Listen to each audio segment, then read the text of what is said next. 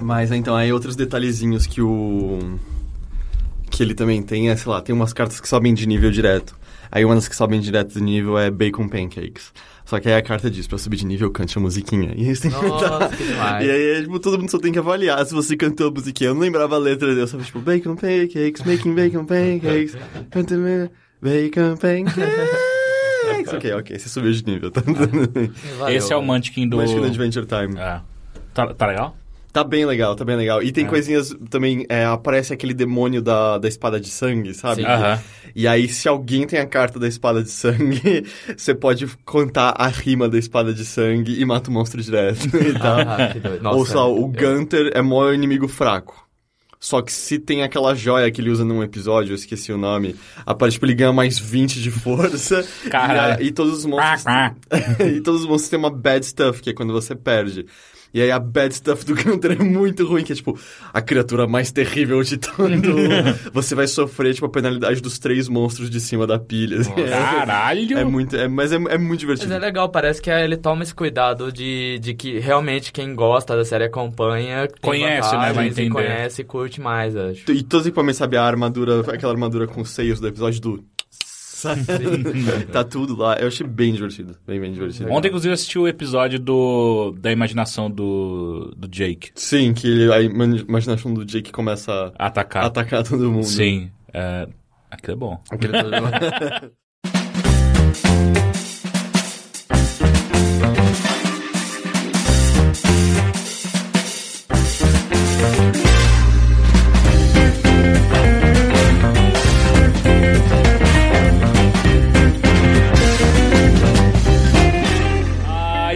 direto, né? Sim. Este é o Bilheteria, o nosso podcast voltado para a cultura, onde nós não somos especialistas. Mas hoje nós temos uma Produtor de cultura. um produtor. É um cara que de fato é especialista. E isso é muito estranho.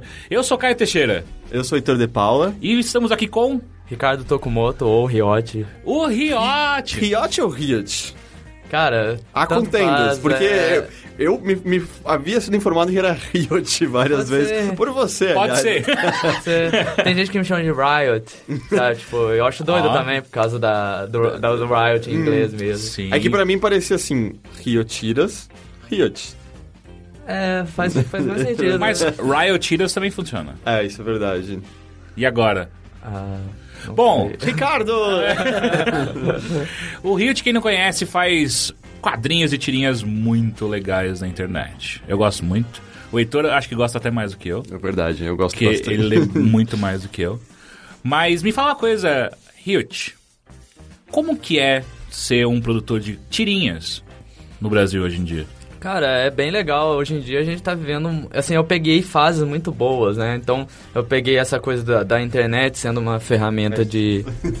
Uma ferramenta de, de divulgação muito forte, né? Que nem eu, come, eu- A gente tava conversando um pouco antes. Eu comecei nos fanzines, mas fanzine é uma coisa muito assim que você distribuía lá no interior de São Paulo e não saía muito de lá, né? Parecia ia- muito uma coisa que fazia mais sentido antes de você ter internet, né? É, sim, e era uma coisa muito local. Daí, tipo, de repente eu comecei. Surgiu a internet com força, assim, e foi bem na época que eu comecei mesmo a produzir mais tirinha. E foi bem legal, porque eu comecei a alcan- alcançar pessoas é, no mundo, no Brasil inteiro e depois no mundo inteiro, né? Isso é muito, é, pra mim é uma coisa muito louca, porque é um negócio... Continua sendo uma tirinha. A tirinha, ela tem muito disso. É uma coisa muito pequenininha, mas ao mesmo tempo ela toma proporções muito grandes, assim. É, e é, pra mim, é, eu acho super legal e. Tanto que é uma coisa que eu não paro de fazer, sabe? Eu não consigo parar de fazer. Eu tenho outros trabalhos. Tirinha é um negócio que, assim, é, não, me, não me rende, sabe? Sustento, Aham. grana, nem nada. Mas é uma coisa que eu gosto muito de fazer. E. Sabe? Eu acho Hoje é tipo o super seu legal. hobby e sua paixão. É, e assim, acaba sendo um pouquinho do, de, de, de trabalho também, né? Mas é um trabalho que eu, que eu executo com o maior prazer, assim, Uhum. né? E eu acho que essa coisa do, do retorno mesmo da galera, né? Os próprios crowdfundings que eu fiz, assim, tendo esse retorno de apoiar, da galera apoiar meu trabalho, é uma coisa muito legal, assim, é uma experiência muito doida. Eu acho que é uma coisa que não tinha, que eu nunca tive em nenhum outro tipo de trabalho, sabe? Esse contato direto, esse apoio direto. É, e sei lá, assim, é, eu acho que vocês sentem um pouco isso também, né, sabe? Essa coisa da... Ah, não, eu, eu- as tirinhas que eu tentei fazer, todas foram uma bosta. eu não sei desenhar. Se eu desenhasse com o meu pé direito, talvez saia melhor do que desenhar com a minha mão. E se falou do crowdfunding, você fez os dois, né? Que eu conheço. Você É. fez- chegou a fazer mais um que eu Não, fiz conheço. só Ah, esses tá. dois mesmo. E aí, tanto que você, um você tá. Um, um dos trabalhos que você fez crowdfunding é o que você tá também divulgando na. Na Comic Con, isso é o que tá saindo agora, que é o Rio Tiras 4, que eu tô trazendo pra Comic Con e que foi um financiamento que rolou agora e que tá, assim, agora que o livro foi impresso e tá sendo lançado, né? Então agora que eu vou também é, enviar pra galera que apoiou e é o meu projeto mais novo é esse. Pô, me fala uma coisa, quanto trabalho dá pra você enviar esse, esse negócio pra, pra galera que apoiou?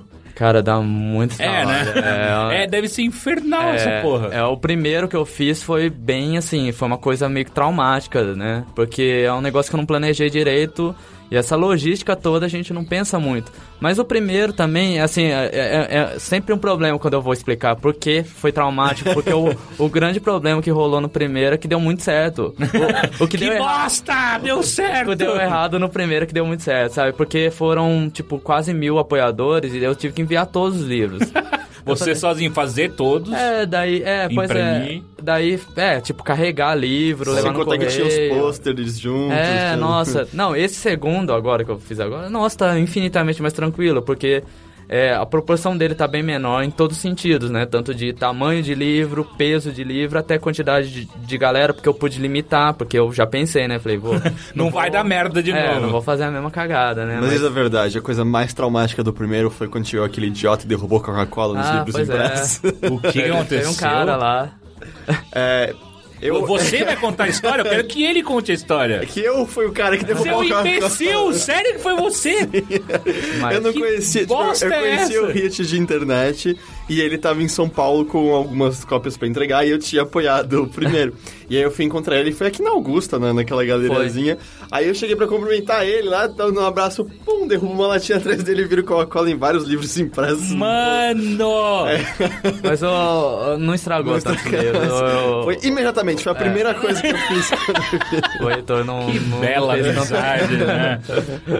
A primeira vez que eu te conheci, você também derrubou alguma merda, eu acho. É? Certeza. na- no, no Omelis. ah, mas todo mundo derrubou muita coisa É, aquele dia. é. a dignidade foi a primeira. É, e, e me fala o seguinte: hoje você trabalha também com videogame. É algo mais institucional, mas ainda assim, qual que é a diferença pra você entre a- a- as tirinhas que você faz hoje e tal e o trampo em videogame? Então, na verdade, o trampo em videogame é uma coisa que ele remete a uma coisa que eu fazia um pouquinho no cinema, de animação, que é, tanto o videogame quanto o cinema são coisas mais colaborativas. É uma coisa que na tirinha, que é uma coisa só minha, eu faço tudo ali, resolvo tudo ali, minhas ideias, produção toda. É um controle muito maior. Na, no videogame e no cinema é uma coisa que eu aprendi, foi a coisa que eu mais aprendi, assim, as duras penas no cinema de animação, que tem coisas que tem que ser colaborativas, não tem como você querer fazer tudo sozinho. Apesar que até no cinema e no- nos games dá, mas que nem eu prefiro hoje em dia nessas duas coisas ser uma coisa mais colaborativa. Eu não quero correr atrás de aprender programação nem nada, assim, eu, eu quero muito juntar com a galera e fazer. Então acho que esse trabalho em equipe é legal, sabe? É uma coisa que geralmente quem faz quadrinho muito sozinho e tal sente falta às vezes, sabe? Tipo, de trabalhar com mais gente, trocar ideia e tal.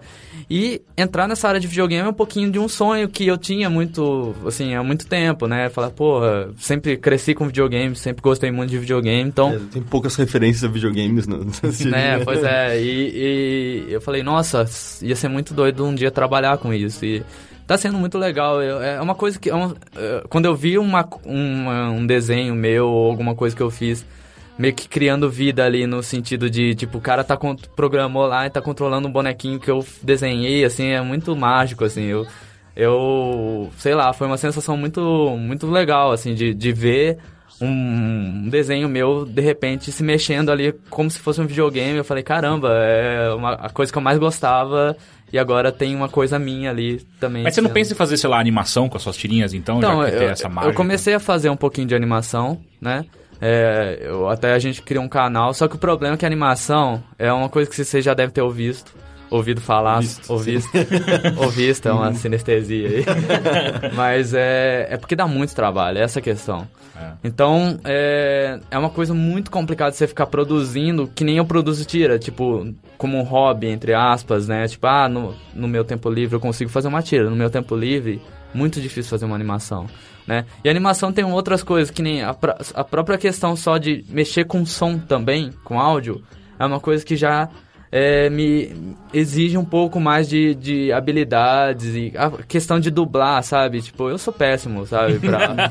Vocês vão sentir nesse podcast que eu sou péssimo pra falar, por isso que eu faço tira e não uso muito minha É, voz. mas é a áudio é uma merda, né? Quando você. Não, tá tudo certo, vai tá tudo perfeito, tem alguma coisa que dá errado e você não tem a menor ideia do que, você procura todas as possibilidades. Pois é, Mas, por exemplo, aquela animação que você fez pro Marcelinho, você fez inteira sozinho. foi, foi. Aquela foi inteira sozinho. É, assim, eu, eu- tanto que ah, quando eu formei, eu fiz uma animação sozinho. E, nossa, dá muito trabalho, assim, é muito... o- no caso do Marcelinho foi uma coisa mais curtinha. Quando é coisas mais curtinhas, eu dou conta. Por isso que eu tô querendo achar um formato que encaixe. Eu tava até falando com na Comic Con com o Peixe Aquático, que é o cara do 5 alguma coisa. A gente discutindo isso, assim, pô, o cara achou um modelo que ele consegue dar conta, sabe? E a gente tá pensando em. Eu tô juntando com um colega meu que também anima pra gente justamente achar um modelo de, de fazer animação mais curtinha, mais. É, que, eu- que a gente consiga produzir sempre igual as tirinhas, né? O Cyanide in Happiness faz isso, né? Sim, ele faz, eles fazem isso também. Mas aqui também o, o desenho deles é muito mais, mais simples, é. né? Mas acho que a ideia é essa, assim, tal- talvez achar um modelo mais simples, um desenho mais simples pra trabalhar e fazer, porque eu gosto muito de animação ainda, eu quero voltar a fazer, né? Só que a animação é isso, né? Ela exige um pouquinho mais de planejamento também, né? Assim, não é uma coisa que você faz assim, ah, tive uma ideia, fiz, sabe? É uma coisa que você tem que planejar e, acertar as, as, as coisas tudo certinho pra não ter desperdício, principalmente, porque desperdício no cinema é uma coisa que a gente tem que evitar ao máximo, né? Porque é muito trabalho jogado no- fora, assim. Isso me lembra muito quando, lembro quando eu ganhei banda larga a primeira vez. Segunda coisa que eu fiz foi jogar Counter-Strike. A primeira coisa que eu fiz foi entrar no Joe Cartoon, vocês lembram? disso? Caralho, era Pra demais. ver animações em Flash, que Ah, era um sim. site só de animação em Flash, era uma nova a cada três meses. Porque ele era de lá que vinha Superfly, Superfly. Eles falando de animação, eu lembro disso agora, que era engraçado. Tipo, tinha um site que Caralho, era o Joe só. Cartoon era muito bom, era só pra ver animações. Pois é, o, o próprio Newgrounds, que tem muito jogo, Ah. mas tinha muita animação legal também, assim. Mas animação super retardada, mas que cê, eu morria de. Acho que lá, eu tava até falando com, com, com, com esse pessoal que faz animação hoje no Brasil, a gente relembrando, assim, falando, nossa, tinha umas animações muito boas, assim, que eu morria de rir. E que era uma galera que fazia na raça mesmo. E lá né? era colaborativo, né? Era o pub- Tinha gente do público que simplesmente submetia uma Sim, animação é, e aí eles É, uma coisa lá, aberta, né? assim, né? Tipo, Aí pessoal... fica um pouco mais fácil, né? Sim, é, tem- pois é, a produção era do próprio é, público que podia fazer e postar lá. E, na real, só pra tirar dúvida, eu não sei muito sobre a, a questão de jogo que você tá trabalhando. Que Ah, que- não, é, eu tô, eu tô trabalhando com. Dentro da UFMG, tem um setor lá onde a gente tá pegando jogos mais institucionais. A gente fez. Fechou um agora sobre diversidade para a própria faculdade de filosofia. É, e agora a gente está pegando um para Assembleia Legislativa, meio que fazendo uma coisa para incentivar a galera a ter mais participação e mostrar um pouco, né, por meio do jogo, é, como ter essa participação, você como cidadão, entrando um pouco nessa, nessas, nessa área mais governamental, às vezes, né? É, meio que dando, falando assim, ó, vocês podem participar também, né? Inclusive a Assembleia foi feita justamente para isso, para ter mais participação do, do povo. Então, o jogo meio que é pra, principalmente pro, público mais jovem. Porra, tem que ser um jogo tipo Ace Attorney, saca? Então, a gente a- falar que a nossa influência grande, assim, todo mundo gosta e joga muito o Phoenix Wright, né, o, e, e jo- outros jogos da série, mas assim, tá sendo uma coisa mais também, tipo, meio RPG Adventure, né, porque daí tem que, tem que fazer todo o caminho que o cara, um cara que não sabe nada, até chegar um momento onde ele sabe como Ele participar. vira prefeito. Porra! Até ele pode tirar a faca escondida de dentro do corpo. Sarney! Quase isso. um pouquinho menos, mas quase isso. Hit, eu, eu queria saber o seguinte: você tá já há algum tempo já no, no, no mercado de, de tirinhas, né? Há alguns Sim. anos. Ah, já. deixa eu só rapidinho, Claro, eu claro, só falar claro. que também eu tô fazendo projetos paralelos, né? Então eu quero Aham. fazer jogos mais autorais, não só jogos ligados, né? Então com o é, Luiz Felipe Garrocho, ou Lipão, ou Gomba, que é um cara que também faz tirinha, ele faz quadrinho também. É, você faz com, com o Gomba, não é? Também, O- algumas coisas, é, ele faz o Bufas Danados, mas ele fez o Bidu também, e ele tá fazendo mestrado, inclusive o mestrado, o tema do mestrado dele é Pokémon, então ele tá sendo Que da hora. o real mestre Pokémon. O Bidu que ele fez, qual que é? É o- Bidu Caminhos, que lançou Que é o agora. que o, ele- de como ele conheceu o Franjinha e tal. Isso. Ele que fez, o Rebeli é muito bom. É muito bom, é. muito ele que bom. participou, ele fez, ele com o Eduardo Damasceno, que é Uhum. um colega também meu. É, e eles, assim, eu tô juntando com ele pra fazer um jogo também, mas nessa coisa mais independente também. Porque a gente, é, a gente é doido com jogo, sabe? A gente gosta muito de quadrinhos, mas a gente gosta muito de jogo, né? E a gente quer usar esse humor que a gente tem no jogo, né? A gente quer explorar essa coisa do humor dentro de, de jogos, que a gente acha que tem... Ele é mestre, o, o Lipão, ele é mestre em narrativas, assim. Ele estuda muito essa coisa. Tanto que o, o mestrado dele brinca um pouco com essa questão da narrativa, né? Em jogos. Então a gente quer explorar essa parte de usar o nosso humor que a gente usa nas tiras e tal, nos quadrinhos, agora em jogos também. É, tipo, de cabeça assim, direto, me parece que encaixaria muito com point and click, por exemplo, um adventure. Sim, é, dá pra, dá pra trabalhar em vários sentidos esse, esse tipo de humor e é, É, mesmo que porque hoje em dia, sei lá, só Telltale e a 2K conseguem fazer um jogo de humor. Ah, e- ah e, e- e- e a Valve também, né? Tem, sei lá, tem alguns point and clicks de empresas menores europeias que tem bom humor. A Double Fine sabe fazer, utilizar o humor de maneira correta e tal, mas... E você já pensou em participar de alguma Game Jam só pra... Sim, a gente é doido pra, pra... A gente ia participar até dessa da, do... do- Ludum Dare? Não, acho É- que é do PewDiePie. Ah, tá, não. É porque é que tem uma rolando exatamente nesse Ah, fim é. de semana. É, não, né? é, é- só, que, aí não ia assim, exatamente, não tá rolando de participar dessas jams por enquanto, porque tá tendo muito evento. Uhum. Segundo semestre do ano sempre tem muito evento pra participar, então fica mais difícil, mas a gente tá atento, a gente já tem os calendários das, das jams que vão rolar e a gente quer participar de alguma, sim. Entendi. Tá sendo uma experiência muito, pra mim, nova e muito legal, mexer com jogos agora, assim. Mas Legal. É, eu só queria voltar pra, pra parte de, de tirinhas. É, você que já tá há um tempo já nisso, você sente que mudou alguma coisa muito no Brasil pra, pra quem Ah, faz melhorou muito. tirinha, fanzine, essas coisas? Melhorou muito, assim, o espaço. É, a produção, eu, uma coisa que eu sempre tô falando, porque como eu comecei, quando eu comecei era muito uma realidade diferente, que era o quê? Fanzine, é, fanzine underground, que provavelmente é o que você fazia, aquele que a gente tá falando de 30 Aham. centavos, xerox, dobrado, Sim. que eu fiz muito também, quando eu, eu gostava muito de punk, cena hardcore. Inclusive, eu, eu tava na, na, na Frei Caneca, eu lembrei de um show de punk que eu vim aqui na Frei Caneca. Na Frei Caneca? É, Onde? Foi numa casa, assim, sabe? Tipo, os Caralho. na sala, assim, esse nível. Que foda. Ah, E- pera, não Mas tinha, era... Sara- tinha Sarajevo, que é ali na, na Augusta. Era na Freicaneca ou era só uma travessinha Não, do lado era da... na Frei Caneca. Não era o espaço impróprio, que os anarquistas Ai. que eram donos de uma casa, que era só uma casinha com... É que faz muito Faz tempo, muito não vou tempo, é. Que o teto era mó baixo. É, que Eu- ia desabar a qualquer Eu momento. sei que era o lugar, era uma casa. É, era nesse naipe aí, não sei se era o mesmo, mas Uhum. era nesse nível. E assim, fazia. E na- nessa época era isso, sabe? Fanzines, underground e o mainstream, editora. É, capa... Não tinha meio termo, É, né? livro, capa dura, não tinha meio termo, exato. Hoje em dia, a gente vê isso muito é, sendo. Tanto o que estava muito em cima e o que estava muito embaixo, meio que se encontrando agora. E tem um meio, não tem mais um abismo dividindo os dois. Isso é muito legal. Então, o pessoal do Independent agora consegue produzir conteúdos a nível de editora e as editoras agora estão abrindo. O Bidu mesmo que a gente comentou é um, um passo que a editora tá dando também de abrir e sair de um formato que ela tá lá segura de sempre, que era tipo super-herói, é, Turma da Mônica e sei lá, quadrinho de humor, né? Até as tirinhas mesmo, elas estão podendo ser não só de humor, elas estão podendo ser de qualquer outras coisas, poéticas, filosóficas e é, inclusive a participação também de quem faz, quem produz, está sendo muito mais democrática, né? Então o que antes só era os, que nem os caras do underground, eram os caras tipo rock and roll, os caras sexo, drogas e rock and roll. Hoje em dia não tem mais isso. Produção independente pode ser qualquer coisa, inclusive quadrinhos tipo Turma da Mônica. Eu tenho Song, Pequeno Song, que é tipo Turma da Mônica. E é independente. E é isso, e a produção. E existe as editoras grandes lançando produções que parecem muito do independente, fanzines, coisas menores. Então, eu acho muito saudável que essas coisas tenham se, se equiparado mais e tá sendo.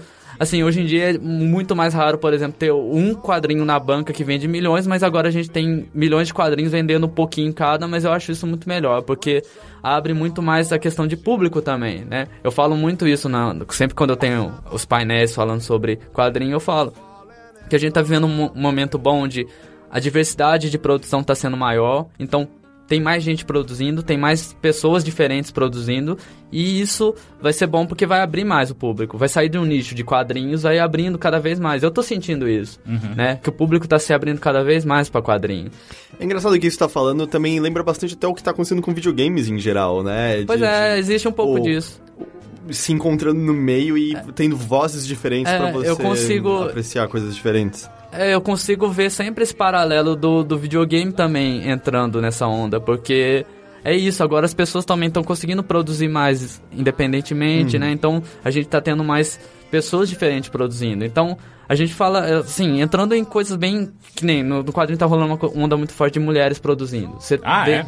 Legal. É, a gente até falou um pouquinho, o Jorge Shaw, não se conhece ele, ele também desenhista, Sim. ele participou do... E a gente tava falando justamente como era engraçado que todas as vezes que a gente pensava em alguns dos quadrinhos mais autorais e com pontos de vistas mais diferentes, parece que eram sempre autoras, na verdade, não É, autores. então, hoje em dia a gente tem muita autora muito boa produzindo, inclusive conteúdos não só re- re- referentes ao universo feminino, mas a qualquer coisa, mas também ao universo feminino, ou seja, a gente tem mais mulheres lendo, coisa que até antes da entrada do mangá no Brasil, quase não tinha mulher. Daí entrou o mangá, porque o mangá é uma coisa que já lá no Japão já é isso, sabe? É bem diversificado. Então todo mundo lá consome.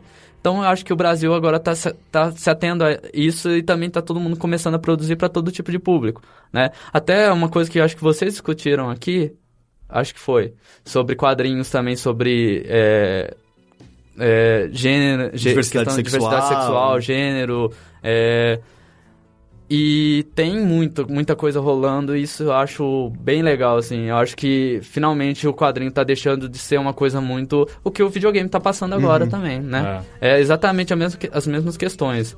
É, de se abrir mais ao público, não ficar só, tipo, ah, é menino, adolescente que gosta de quadrinho e joga videogame. Não, todo mundo agora, sabe? Desde criança, pessoa mais velha, é, homem, mulher, é, é, todos os gêneros, todas as classes sociais, todas as. é, a que- questão de. Assim, diversidade geral mesmo, né? Não, não- não vou nem começar a citar tudo, porque não tem como, né? Quero, me cita mundo. todos, por favor. Todos os possíveis. Mas é engraçado você falando isso, porque eu lembro muito de, sei lá, ir na banca comprar quadrinhos e, claro, tem aqueles que eu gostava muito. Eu gosto muito de Turma da Mônica, leio até hoje os quadrinhos mensais da Turma da Mônica. Mas eu, por exemplo, nunca fui ah, exatamente fã de super-heróis do- dos mensais, sabe? Eu nunca gostei muito, sabe?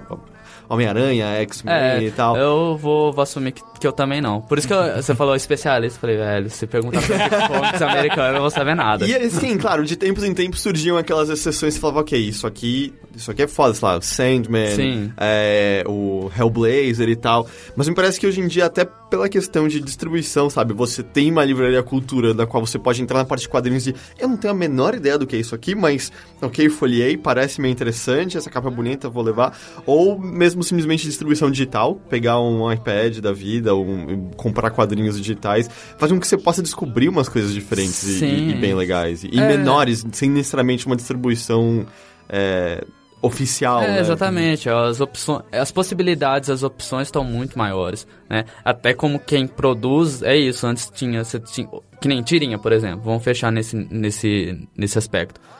Tinha que ir pro jornal ou fanzine.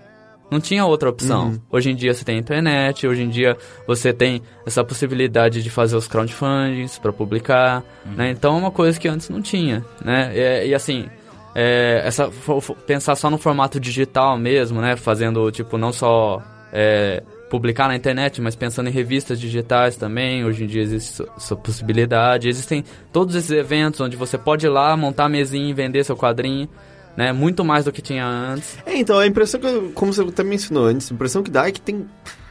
Anda havendo muita oportunidade para que você possa tentar vender seu quadrinho e expor a um público diferente. Eu até acompanho acompanhando o pessoal da Max Ribo, né? Sim. O Falcão, o Daniel e tal. É. Parece que eles sempre estão botando foto deles levando os quadrinhos É, pra vender em algum é. lugar. E, e a receptividade do público parece que anda muito boa pra. pra isso. Sim, é, ó, a galera tá se abrindo mais, assim, também a consumir esse tipo de material. E que tá sendo super legal, porque a gente tem um pessoal. é, agora, que nem nos eventos hoje em dia, tipo FIC em BH. Se for num FIC hoje em dia, metade da galera lá é independente e, assim, produções de qualidade é, incrível. Você cons... Lógico que sempre tem coisas ruins, como é natural. Mas você acha ali no meio da galera umas coisas muito boas, muito boas, que assim, você fala assim, pô, não preciso só de um, de um material de editora para saber que é bom. Você pode ir lá no, nos independentes e achar coisas muito, muito boas. Né? O pessoal do Max Rebo mesmo. É, eu, eu, uso o exemplo até do, do Raoni, que fez o Korn, que ele é tipo um mangá. Uhum. Isso é, uma galera da minha geração para trás pensava que mangá era uma coisa ou impossível de se fazer no Brasil, ou que você tinha que ir pro Japão é, e agora os caras estão fazendo em casa, imprimindo com o dinheiro do próprio bolso e vendendo nos lugares e a galera curtindo, sabe? Tipo, Sim. então não tem muito mais entrave. A noção de quando você era criança, de quando, pelo menos do, da minha, minha, família, assim, de ouvir o que era um mangá e só ouvia seu pai falando assim, ah, é... É um quadrinho que eles leem ao contrário, sabe? que coisa esquisita, que coisa. Como será que é isso e tal? É, é muito engraçado. E tem até um convidado que a gente precisa ter ainda no, no bilheteria, que é o Trevisan do LED, né? Sim. Que, porra, LED também, pois é. anos já de LED. É, né? outro, outro exemplo de, tipo, o cara tá fazendo quadrinho do jeito que ele quer, é. tipo, é, mais nessa linguagem do mangá, e que tá fazendo é, do jeito dele, aí achando as possibilidades dele, que é, eu acho que nunca foi tão possível fazer quadrinho no Brasil no estilo que você quiser, sabe? É lógico assim, você não vai nadar em dinheiro, uhum. né? Mas eu acho que hoje em dia, pelo menos, você consegue fazer, realizar, sabe? O que você quiser é, nesse meio. Pô, e acho que no passado foi até um negócio muito louco, que eu fui na. Acho que foi aniversário de 10 anos do LED, alguma coisa assim, que rolou na Geek, ali na, na, na Livraria Cultura.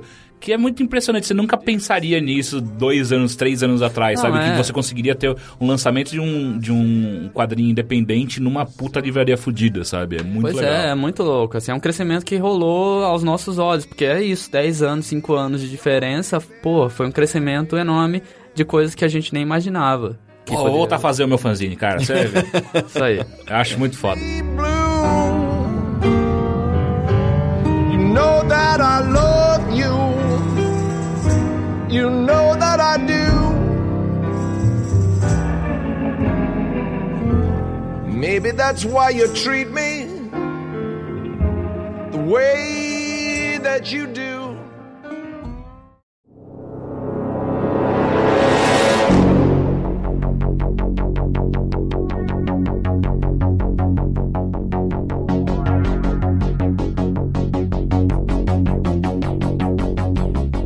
Saber o seguinte, o Hilt, o que, que você tem assistido, lido ah. ou escutado? Uhum, pensei muito nisso. vou, vou participar. É, era, foi legal que, tipo, no último vocês falaram altas coisas que eu gosto, né? Vocês falaram ah, é? de Gravity Falls, vocês falaram de... É, Chaves, que eu gosto muito. E, e, de. Vocês falaram até citaram Mar, Mars Volta, que é uma banda que eu gosto muito. Porra, Mars Volta é foda. É, mas daí eu, eu tava pensando em. Eu pensei assim, num, em animação, né? Como eu falei uh -huh. em animação. Eu queria falar do. É, duas animações de um estúdio que eu, que eu gosto muito, que é o estúdio Laika. Uhum. Que eles uhum. fizeram Box Trolls e Paranorman. Ah, eu queria muito ver esses dois. Oh, Paranorman Sim, é muito legal. São, é um estúdio de stop motion que hoje em dia eu acho que ele tá sendo o que é o melhor do stop motion, que já foi a Aardman um dia, é, hoje em dia é a Laika. E assim, recomendo muito que vocês deem uma olhada nesses dois filmes dela, né? O Paranorman e o, e o Box Troll, que são animações muito bem feitas, para que quando você quiser falar assim, pô, stop motion bem feito. Você e acho que Paranorman tem no Netflix Brasil, eu ou teve que. Porque eu, eu assisti, eu lembro é, que eu reassisti ele. É, porque faz Netflix. um tempo que já saiu, é. né? Então. Paranormal. E Box Trolls saiu esse ano, né? Então tá mais recente. É, eu só lembro que acho que no cinema ele só veio dublado é, aqui no Brasil. na verdade, que... animação no geral é um problema no Brasil sempre, porque você dificilmente você vai achar legendado. Eu meio que admiti que eu vou assistir dublado uhum. mesmo. Porque eles batem o olho, eles devem olhar, é, os produtores que estão, as, as, distribuidoras, na verdade, né, no Brasil, eles devem bater o olho, tipo, animação, criança, foda-se, dublado, dubla é, tudo. Mas é isso, assim, o público... Mas o público é, é, é faz sentido essa, essa, quando eles assumem isso? Tipo assim, o público realmente é, é molecada, infantil eu acho que faz, ou não? Eu acho que faz sentido até certo ponto. Por exemplo, é, sessões que eles são é, à tarde ou no início da noite, beleza. Mas tem umas sessões tipo 10 horas da noite que 9 horas da noite, que podia ser legendado, sabe? Nem que se fosse... Pelo menos uma, né? É, uma sessão... Muppets, Box Trolls, tipo, não tinha nenhum... É... Eu não dei dinheiro pro cinema porque eu me recuso pois a ver é, o filme dublado. e assim, e na, na, na verdade, é duro porque até os filmes sem ser animação, estão ficando cada vez mais difíceis de achar legendado, então tá sendo um problema mesmo grande. É, engraçado, no Center Norte, que é um dos maiores shoppings aqui de São Paulo, ah, se eu não me engano, é muito raro ter uma sessão legendada. Ah, é? Tá É, assim? é muito Não, raro. é, eu tô sentindo isso, eu tô achando super estranho, sabe? Porque eu falei, caramba, sério que a galera tá consumindo tanto assim dublado, porque pra mim sempre foi. É, é, é porque no legendado, no, no dublado no legendado. Assim, acho que na animação ainda as coisas dubladas estão sendo bem, bem feitas. Ah, sim, Quer é. dizer, tirando quando eles chamam algum ator que não tem treinamento pra dublagem. Pois é, e daí eu me recuso também. Eu, assim, eu, só- sério, É, até são hoje, até hoje eu não assisti Enrolados. Eles falam, são os exemplos infames que todo mundo conhece, mas Luciano Huck enrolado. Mas o pior do Enrolados não é só a dublagem do Luciano Huck. O pior é que ele, ele é muito focado em música e quem tá cantando em português não é tão bom nem de perto de quem canta no original. Pois é, pior ainda, assim. Então. Tipo, tipo Frozen, sabe? é, não assisti dublado, é ruim? São Não, ruins é porque as assim, Eu você assisti. bota a Idina Menzel, que é uma, uma cantora de musical fudida pra cantar, e aí você pega uma mina que você nunca ouviu falar no Rio de Janeiro. Não que ela não seja boa, é simplesmente não tem como você comparar, sabe? É tipo o, o, o, o filho do Silvio, filho do Silvio Santos, ou sobrinho, sei lá, fazendo o musical do Tim Maia, saca? Você Ah, não é o Tim saquei. Maia, cara.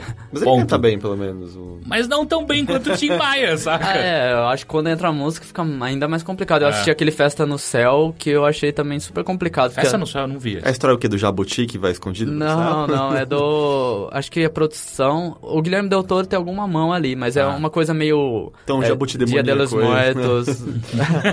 Dia de los Muertos, é, tipo, é, bem mexicano e Uhum, tal. E é bem uma animação super bonita, só que ela tem muita música e dublado, sabe? Então é foda, né? tem esse problema. Porque daí também tem o problema de traduzir a letra, que é foda, pra você mudar Não, completamente o é- ritmo. É foda. É foda. E assim, tem também outro problema que sempre a gente perde coisas de piada, de trocadilho, sempre rola. Acho que o uni- os únicos que. Se a gente perde, mas a gente ganha de outro lado é Toy Story, sabe?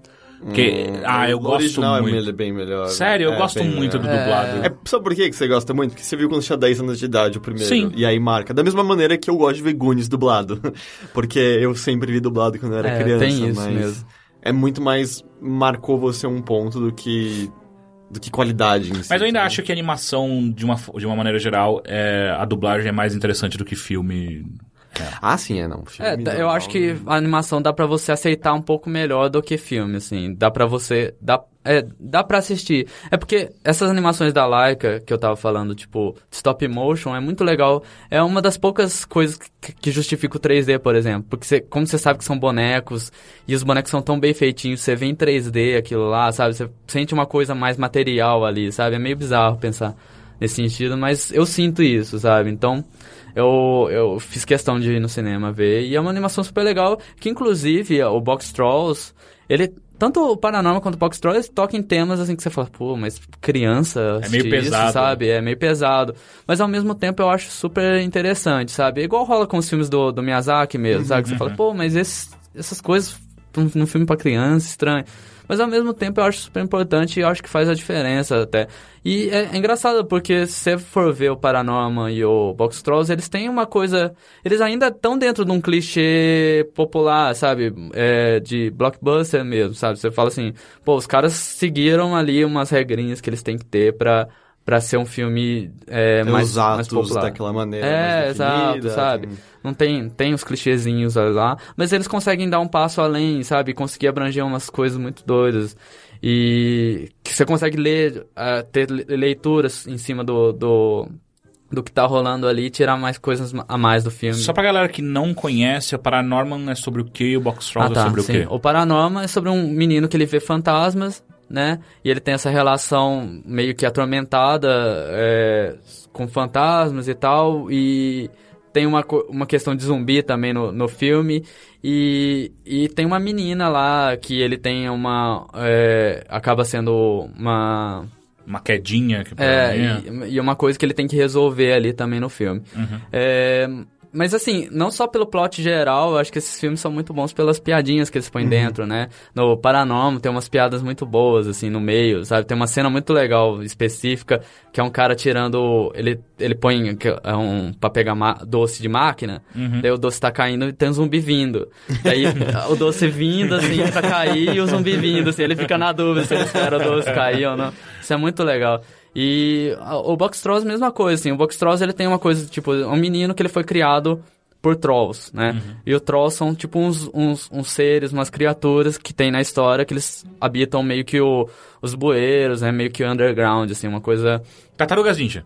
É, meio marginal, assim, né? Meio que fazendo... Tartarugas Ninja Ninja, total, filhas da puta, marginais. fazendo, fazendo essa relação e, e que sempre teve, né? Essa coisa do, do- da, da galera do subsolo, né? fa- vivendo meio que marginalizada, fazendo essa relação com o mundo real, de fato, né? Tipo, o que rolou no, no, no Máquina do Tempo também, que tinha o- os. Morlocks e o- os Eloys. Eu não lembro direito. Você que manja de É, os. Eloys são o povo bonitinho, É. loirinho, que t- eles estão fora da Terra. São os humanos ingênuos, não é isso? É, isso. E os Molochs são os que comem os Eloys. Isso, é. E sempre foi muito engraçado porque meu pai chama Eloy. Eu não sabia. Aí, aí era sempre os Eloys. Os heróis. Mas o- no filme é isso, assim, eles tentam fa- é, cri- é, meio que criminalizar o- o- os trolls, mas os trolls são inof- inofensivos, mas a cidade inteira, elas... é, ela, ela, é- a cultura ali da cidade é tipo, vamos criminalizar esses, esses seres do, do subterrâneo, né? Vão criar medo em cima deles, etc, etc. E esse menininho humano foi criado por os trolls, né? Porque deu alguma, alguma coisa que ele foi abandonado ali.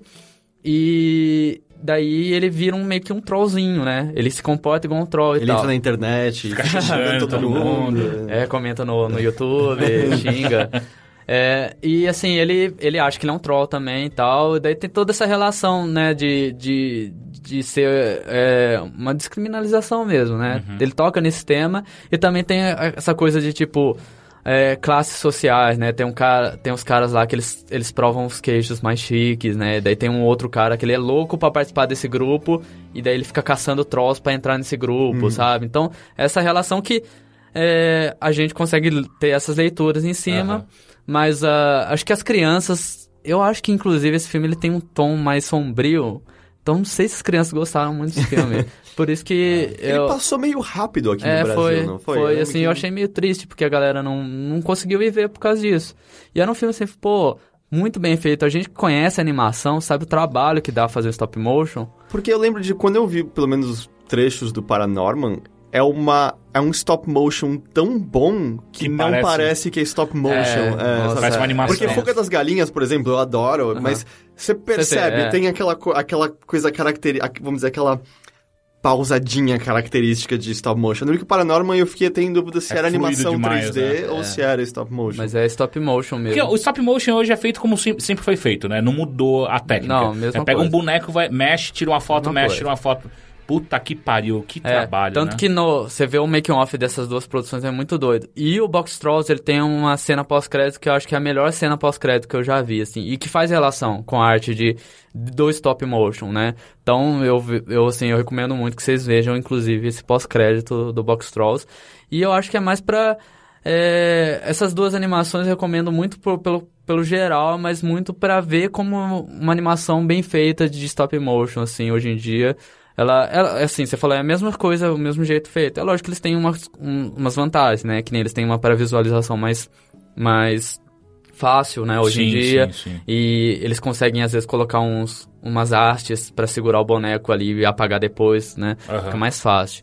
né? Então, acho que até isso permite fazer uma coisa mais perfeita ainda, né? Uhum. É... Mas é muito louco que tem algum, algumas técnicas melhoradas, obviamente. Mas ele é, é- é o típico, é a típica coisa feita. De, ela foi criada assim, ela continua sendo feita aqui meio da mesma maneira, né? Eu acho É, muito ela é foda bem isso. Pura nesse sentido, É. assim. é. e é uma trabalheira inacreditável. Você vê um make-off, você fala assim, não acredito que o Pô, pessoal já tentei faz fazer a porra de um stop motion com pessoas se mexendo já é insuportável. isso. Ah, é o pixel, Stop motion pixelation. pessoas se mexendo a filmar normal? Não, não, não, não, não. Se você tira uma foto, Ah, você tá. tira uma foto, É, tira uma foto. é pixelation de- que chama essa Ah, técnica. Pixelation? É. Legal. De ver o making of do Fuga das Galinhas, que eles falavam, acho que um bom dia de trabalho, eles filmavam 3 segundos, basicamente. Ca- o quê? Não, nem fudendo.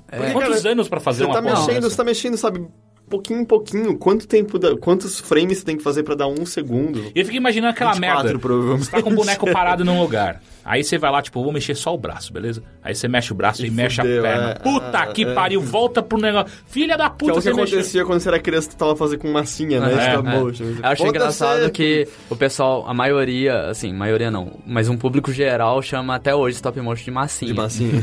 O personagem não é, é- não é na- não tem nada de massinha, mas ah, ah, não, filme de tem massinha. nada de massinha, ele é do quê? Então, eles, eles usam um negócio que chama replacement, que eles tiram a cabeça falando A e colocam uma cabeça falando O. Nossa! Então, Ah, mas é que vai, porque aí tem a boca meio que em cada... é, mas a, a Ardman, que fez Fuga das Galinhas, ela usa massinha também, né? Caralho. Ela usa um pouco de massinha, um pouco de boneco. Mas eu acho que a Laika, ela usa só bonecos. Mano, eu fico imaginando, sabe o que agora que eu me lembrei? Aquela série que tinha no Gloob Gloob. Que era de. Ah, era bem de massinha. massinha. Pingu?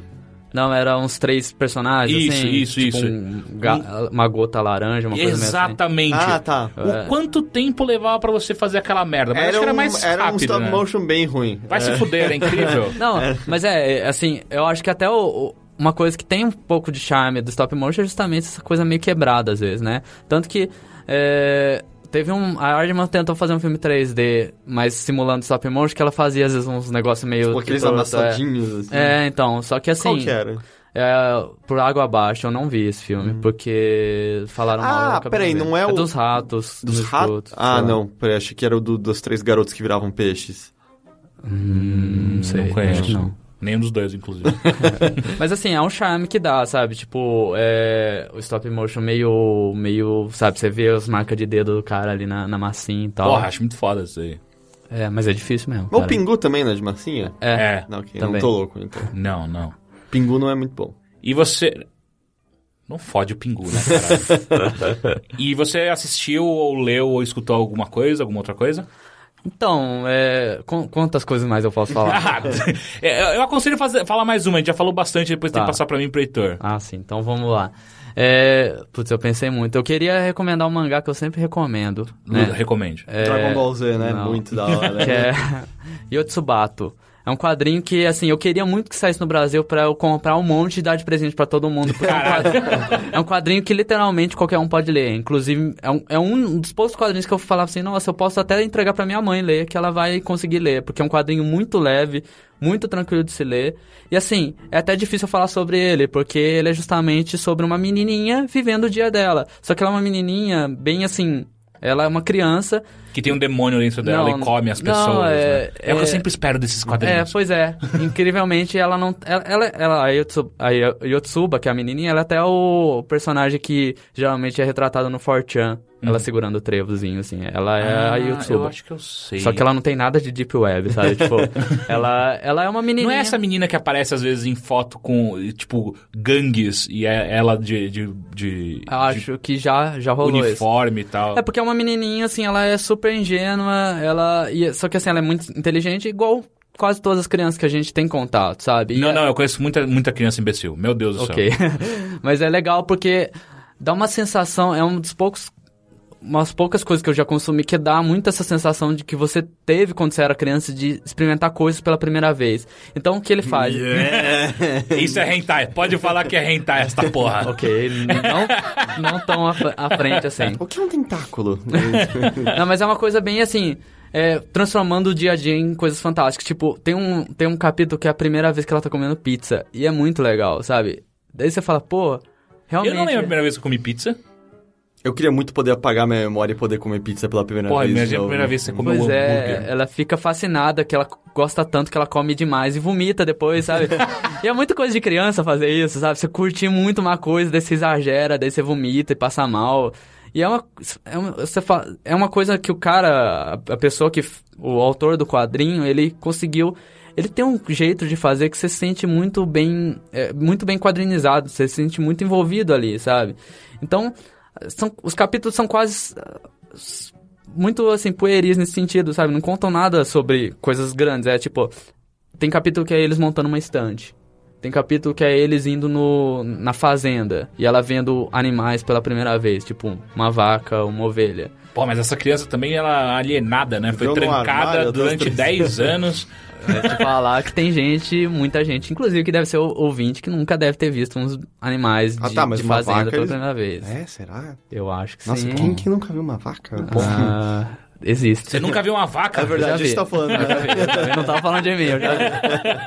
É, mas eu acho, assim, é, é, é uma, é uma leitura que te, te dá uma sensação muito boa, assim. Eu acho muito legal é, como quadrinho, como Yutsubata, ele, ele te dá uma sensação que eu acho que nenhum quadrinho é, me deu. Uma sensação bem leve, mas ao mesmo tempo desse, de- que meio que pega essa...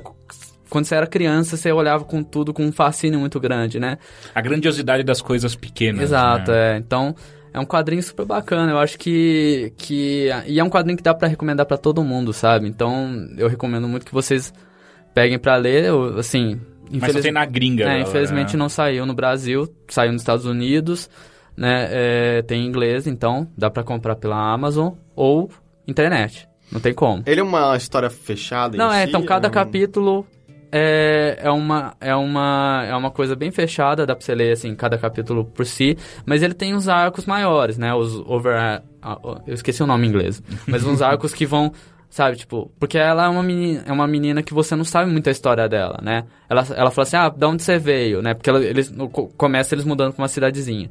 Ah, de onde você veio? Ah, eu vim de lá. Dela aponta o dedo, eu vim da direita, sabe? Tipo, igual criança faz, sabe? Tipo, ela não Ela tem falar- quantos anos no quadrinho? ela tem, acho que por volta de 4, 5 anos. Ah, puta que pariu. Eu tava achando que era uma criança de 10 anos, Não, saca? ela- Eu ia achar que ela era uma meio, é. retardada, Não, sabe? ela é bem criança. Ela, Ah, tá. Daí tem umas coisinhas muito bestas, sabe? Porra, e você pensando em rentar, Heitor? Caralho, Aí. viu? Vá se É porque fuder. com 10 anos tá tudo bem. Ah, Mas é mais... ok, né? Ok. mas é, é isso, assim, é umas coisas bem, bem, bem bobas, mas ao mesmo tempo mu- muito, muito legais de, de ver ali no, no, no quadrinho. Todo mundo que, que eu conheço que lê gosta muito.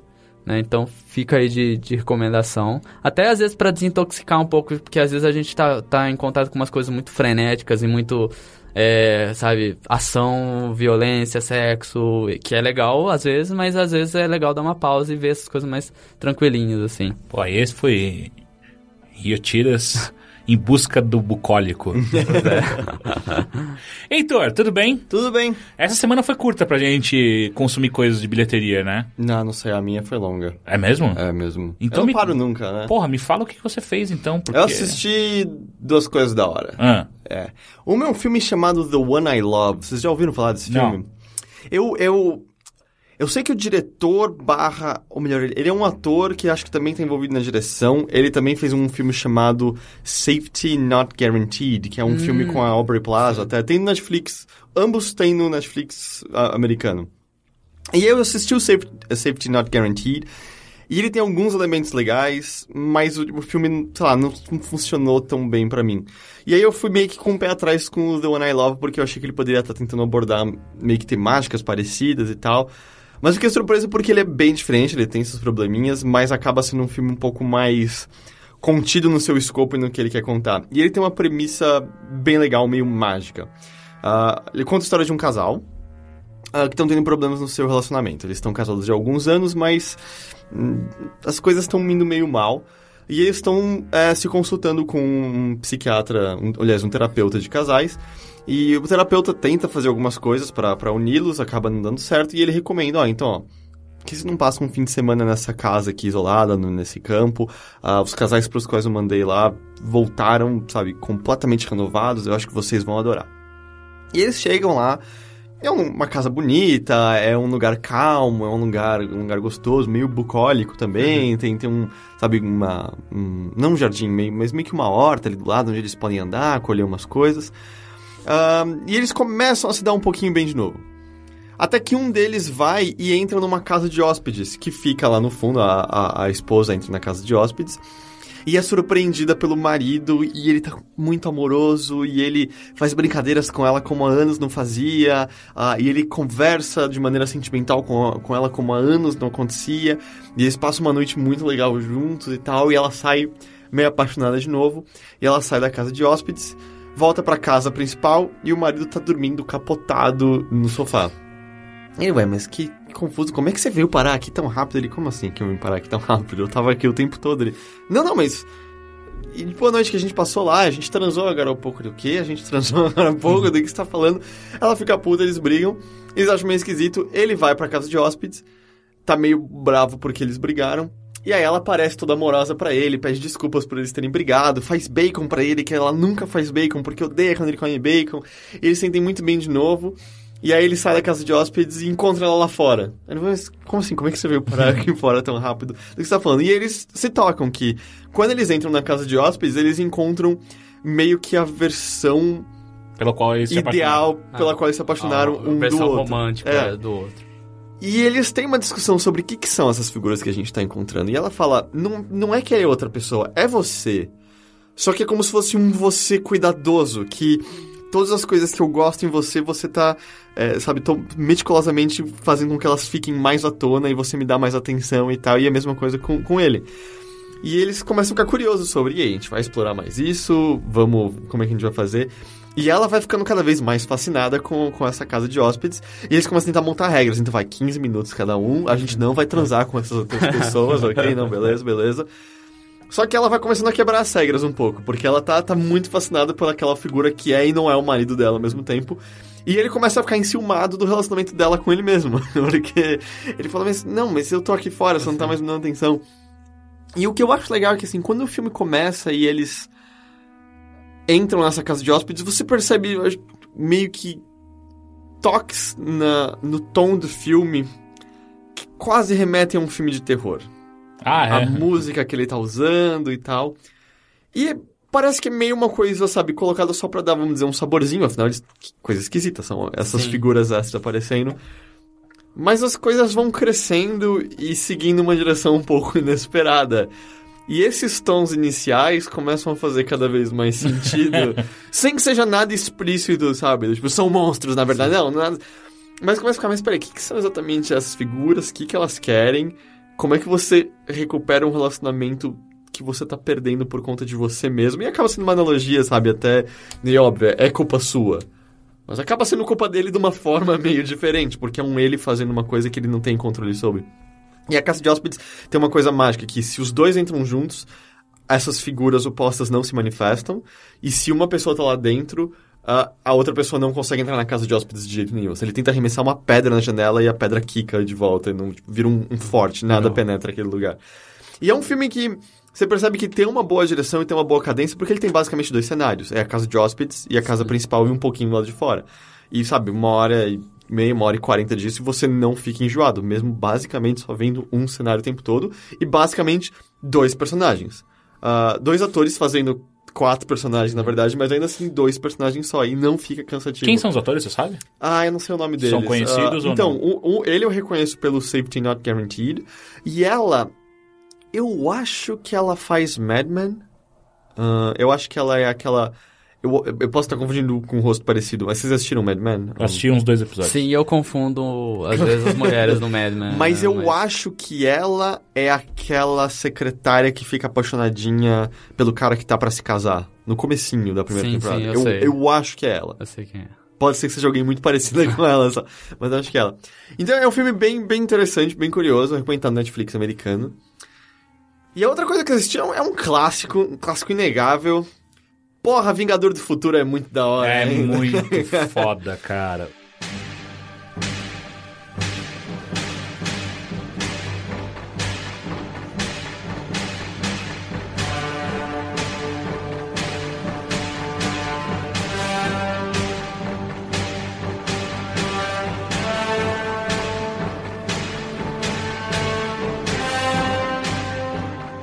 E eu estou olhando com uma cara de que ele não. Com o Sch- com a Sch- com o Schwarzenegger. Ah, é, Sim. o original. É eu, não assisti- eu nunca assisti o remake. Vale a pena Aham. ver o remake? Não. Ah, sei lá, eu vi E? e não, não odiei, mas assim, né? Comparar é meio É, não, não complicado. dá. É, é uma outra pegada completamente. É, é, eu gosto muito mais dos efeitos É, práticos. Nunca, do- É, nunca vai ficar tão memorável igual o Porque esse filme tem várias coisas legais, do tipo, tá falando dos efeitos práticos. Cara, os efeitos especiais do, do Total Recall são incríveis até hoje. assim, é muito, muito bom. Aquela cara inchando e estourando quando estão na atmosfera de Marte, ou ele tirando o disfarce de que é a cabeça que é abre. e genial, é. é muito bom, muito, muito bom. Ou mesmo quando ele tá tirando a sonda de dentro da cabeça, que o nariz dele fica É três muito vezes o tamanho. foda. É, é, nossa, é incrível como essas cenas são marcantes. Elas são Sim. tão boas que, tipo, que nem você tá falando, assim, eu lembro que eu, eu, eu assisti esse filme há muito tempo atrás. E as cenas, que- é, todas essas cenas estão marcadas na minha cabeça, porque é isso, elas eram muito bem feitas e elas eram muito diferentes, assim, né? Então. Porra, o bracinho do maluco lá. O cara Open, do. do, O do 4. é. Open your mind. Mas. E ele tem alguma. Sabe, o cenário dele você percebe que é um cenário todo construído. Hoje em dia. Bom, eu não sei se o remake acaba fazendo isso, mas é o tipo de coisa que todo mundo acabaria usando mais chroma key, né? De uma vez pra recriar aquele o cenário. novo tem muito. Tem muito. E o que você percebe quando eles constroem aquele cenário, especialmente quando eles vão pra Marte, porque o, bo- o filme tem um bom tempo deles na Sim. Terra ainda e tal, é que existem muitas características de como é a vida em Marte que são transparecidas só por detalhes do cenário e não por alguém explicitando, sabe, a situação econômica, financeira e social de Marte.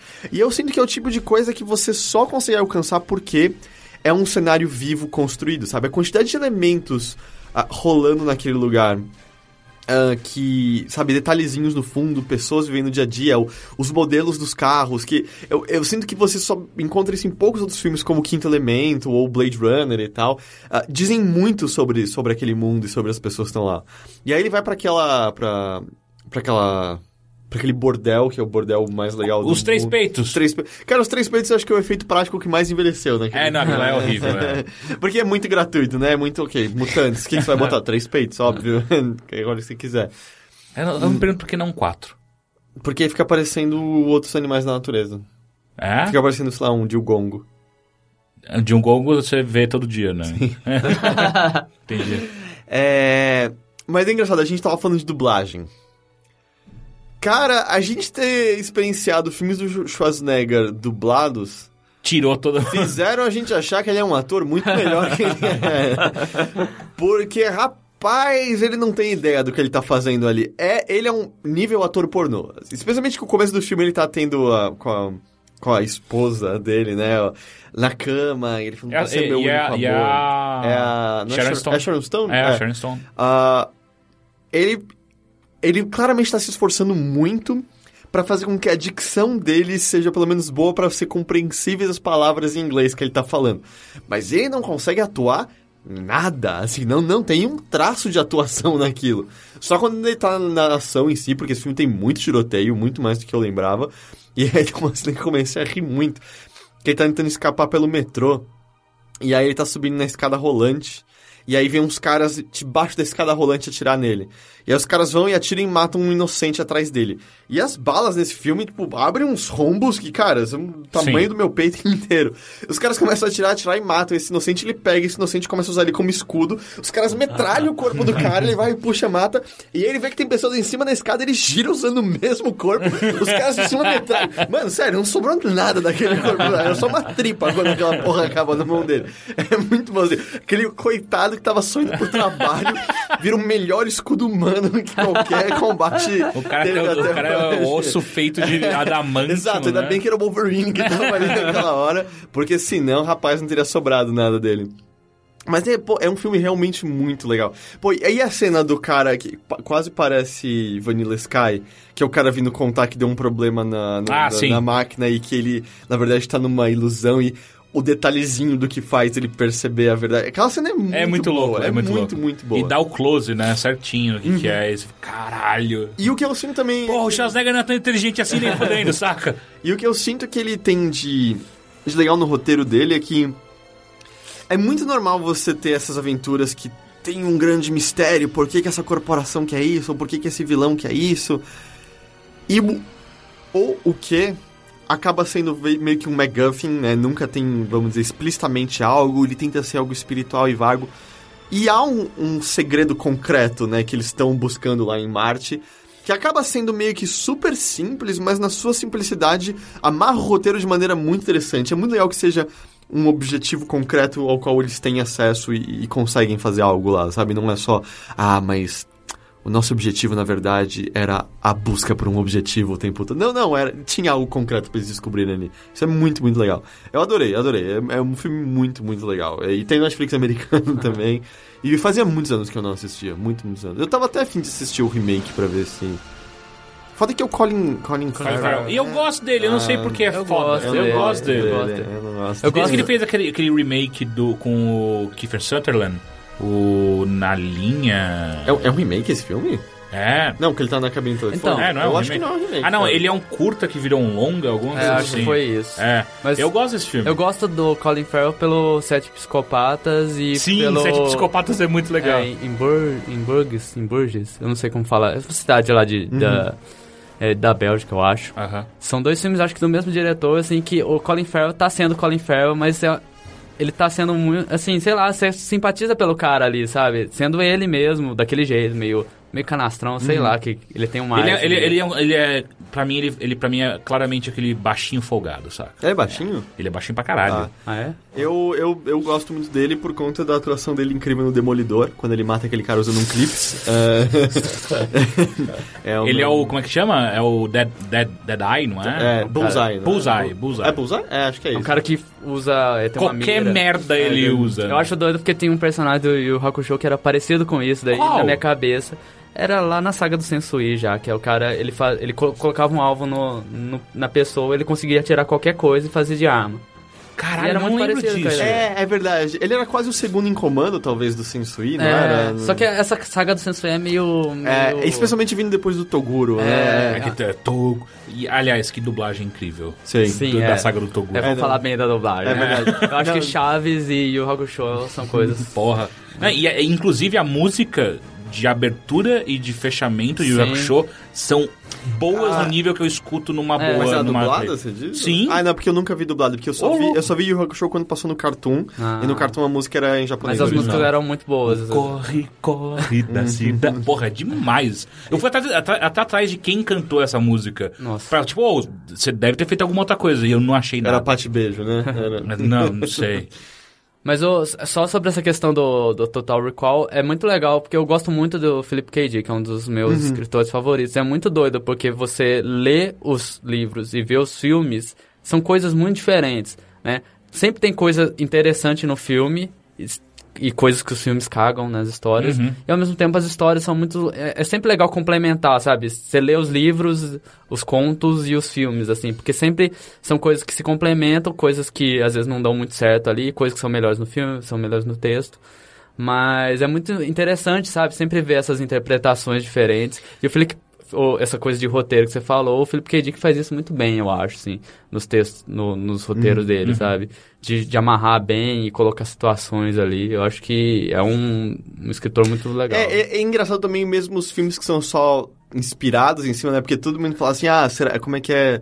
Do Androids É, Dream of é, Electric é, Sheep, é isso? é. É. Que é supostamente o conto que inspirou Blade Runner, Blade Runner. né? E as conexões que ambos têm são, vamos dizer, tênues, né? Meio. É, são- tipo, é, é isso, sabe? Tipo, eles são contos, né? São Foi coisas quase muito- uma semente É, são colocada muitas ali. sementes, por isso que é interessante você ver, né, essas, esses filmes, né, porque eles meio que ampliam isso em algumas, alguns aspectos, mas eles ainda têm essa base. Hum. E aí tem Eu Robô. Que porra, que bosta. Mas Eu- o, eu- o robô eu não não, é acho- dele, né? Não, não, É não, mas não, Asimov? Asimov, eu É. Mas eu não acho. O filme é uma aventurinha, mas é uma aventurinha divertida. É, mas daí você leu o Eu Robô original e... Eu- é, eu nunca li o. É, no caso das imóveis, eu acho que isso é um pouco, essa relação é diferente. Vocês É. não gostam do nome bicentenário também? Não.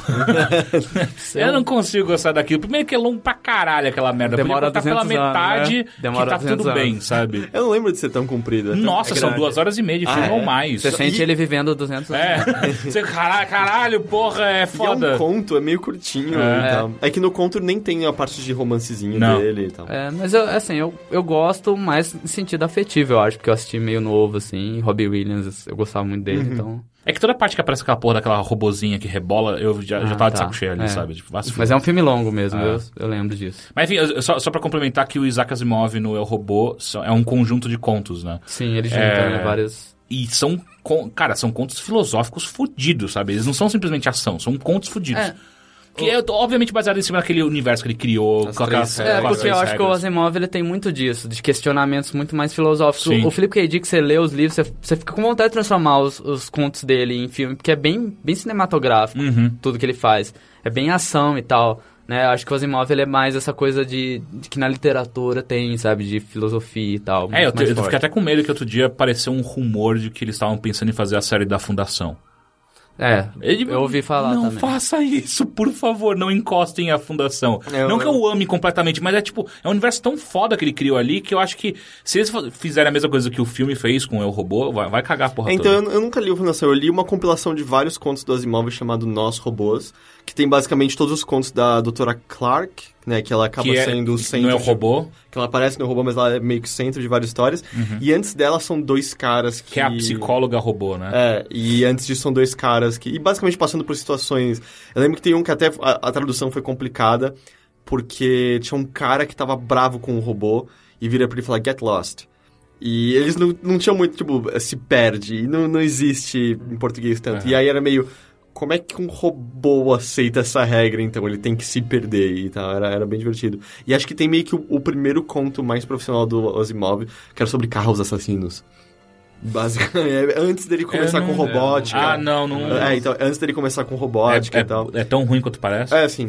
Tanto que ele acabou cunhando, né, o termo robótica, se eu não me engano. Ah, é? É. É, Pelo ele- menos nesse da compilação de contos tinha um, um, um prefácio falando sobre, como até um dos caras que fazia faculdade com ele, que acabou entrando no campo da robótica e tinha sido muito inspirado pelos contos dele e tal. né? É, eu não sei sobre isso exatamente, mas eu sei que esses caras, eles tiveram uma influência... É, Fudida na na ciência, si. de fato, né? Ah. O Arthur C. Clarke, que ele já era dessa área um pouco também. Uhum. E o, ah, o- Asimov também, né? Ele teve muita, realmente. muita Da mesma coisa. maneira como tem também algumas teorias sobre como o Minority Report tá fudendo com tecnologia porque todo mundo ficou fascinado com a, a mão jogando. E é tipo, tecnologia de toque é muito limitada, cara, não dá pra fazer. e tal. E aí tá meio que atrasando a gente. Legal, mais alguma coisa? Ah, não, foi isso que eu assisti. Tá, então eu vou falar também de um. Eu reassisti algo que eu. Porra, eu não, eu não lembrava que era tão divertido quanto. quanto é de fato. Que é o Pacific Rim.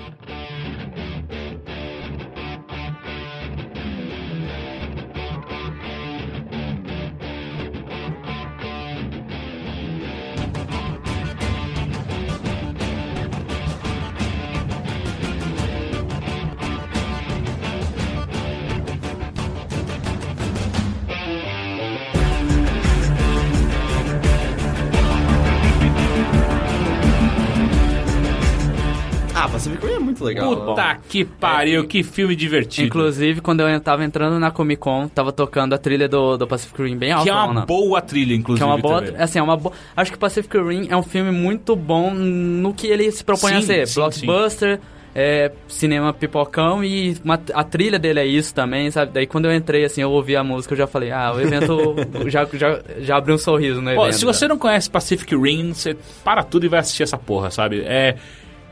É tudo que, que a gente, moleque, gostaria de ver, né? Sim. Robôs e monstros lutando com alta definição e uns puta efeito especial fudido, saca? E, e ainda tem uma palhinha de dois segundos da voz da GLaDOS, né? E. Ah, é? Quando? É, toda vez que ele. Todas as vezes. Acho que são. Inicialização do... É, acho que são duas vezes que acontece na inicialização do, do, do Gypsy Danger. Que é ela que fala. Ini- Ela só fala initializing, e aí só.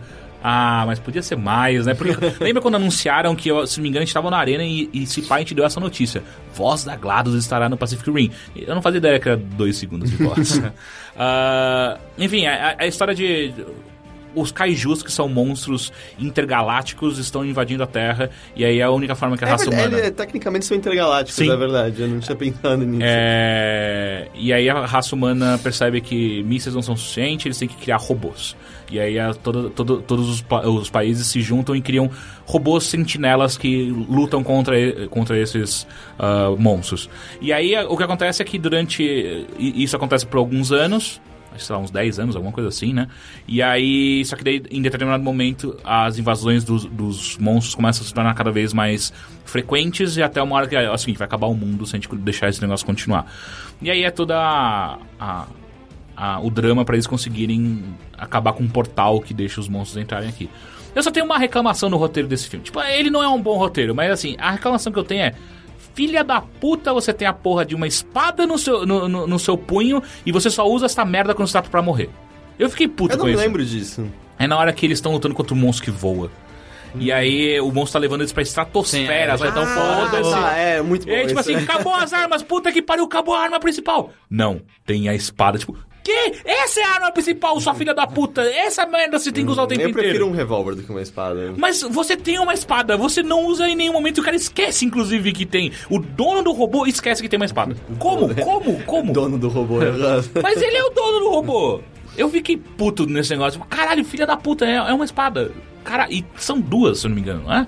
Ou é só de Acho um que é braço? só, é. Porque só tá com um braço o robô nessa hora, não é isso? É, sim, mas eu acho que tem nos dois, então. Não, não sei. Mas isso daí remete muitas referências que ele usa, né? Tipo de é, anime, é aquele de- tipo, Ah, não, a mesma total, tipo de é. pergunta que você fala assim, pô, por que não ficou gigante antes o robô e pisou no monstro, sabe? Sim, sim, sim, concordo. Daí- Mas, mas, é, mas é que assim. Ele tenta ser um pouco mais realista, né? Sim, Ah, é. não, ele tenta ser coerente ali naquela realidade Exato. que ele cria, né? Mas. Não, realmente. E, e aí é tipo, porra, a espada é só lá, lá quando você tá na, na porra do céu, sabe? Na estratosfera. Filha da puta. E uma outra coisa que me incomoda é no final, quando eles conseguem. é, eles chegam no próximo do objetivo deles e os alienígenas só ficam olhando aquela porra toda acontecer. Tipo, eles não fazem nada. Mas ah, é muito daquilo. rápido, né? O rápido, cara, o cara do bagulho tá vindo mó lento e ele inclusive para na frente de todo mundo, assim. Mas pe- pensa assim. Você tá mó de boa fazendo mó tempo, não tem nenhuma posição, tá só mandando os monstrão lá.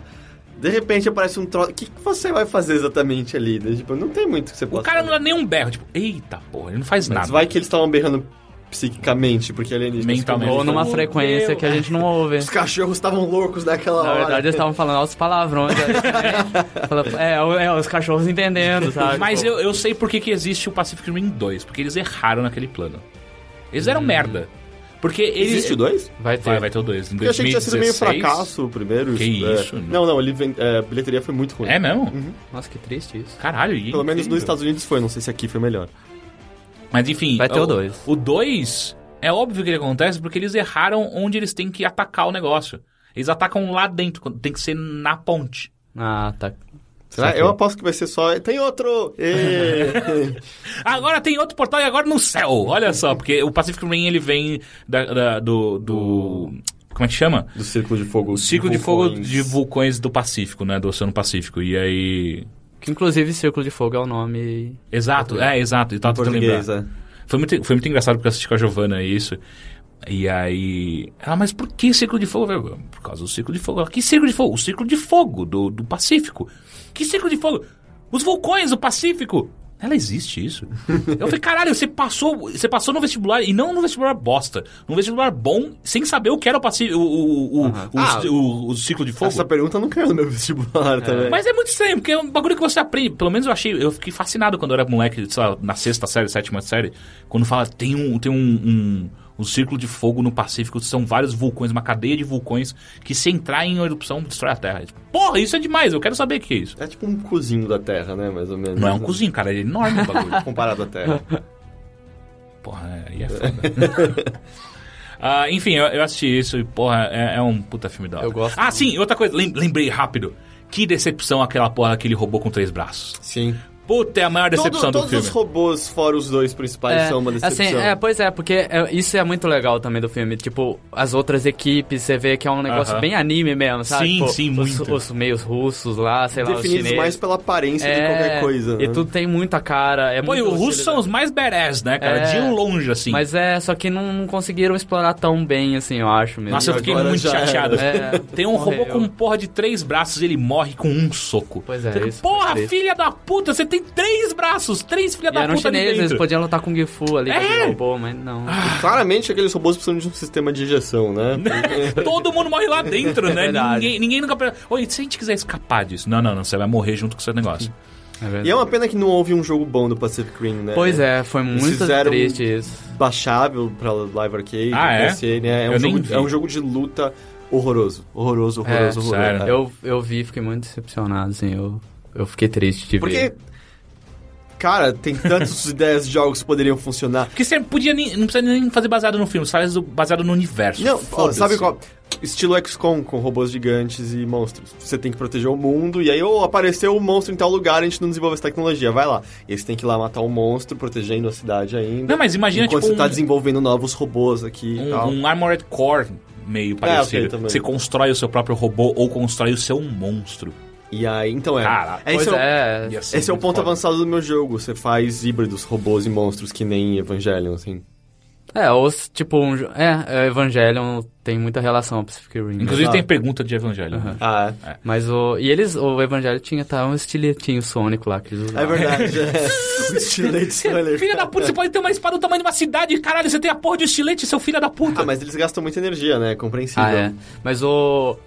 É, o- tem, um, tem um ator também que eu gosto muito do Pacific Rim, que é o, o cara que faz It's Always Sunny em Filadélfia. E o, Sim, Ah, sim, sim, que é o, o cientista, cientista. loucão, assim, que eu achei muito. Pra mim foi uma coisa a mais que eu vi no filme. Falei, pô, que legal colocou o cara lá. E aliás, It's Sunny em Filadélfia é um. It's Always Sunny ah, é uma série que você tem que dar uma chance pra ela Sim. ganhar seu coração. Ela é muito boa. Eu gosto muito. Mas é engraçado, os dois cientistas do filme são caricatos e eles poderiam muito facilmente virar personagens cansativos e bobos e eles É. conseguem não É, escorregar eu, eu, nisso. eu né? acho que eles conseguiram dosar bem. Os Uhum. Acho que se aparecesse mais, talvez realmente caísse nisso. Mas isso- E é engraçado assim, não, não...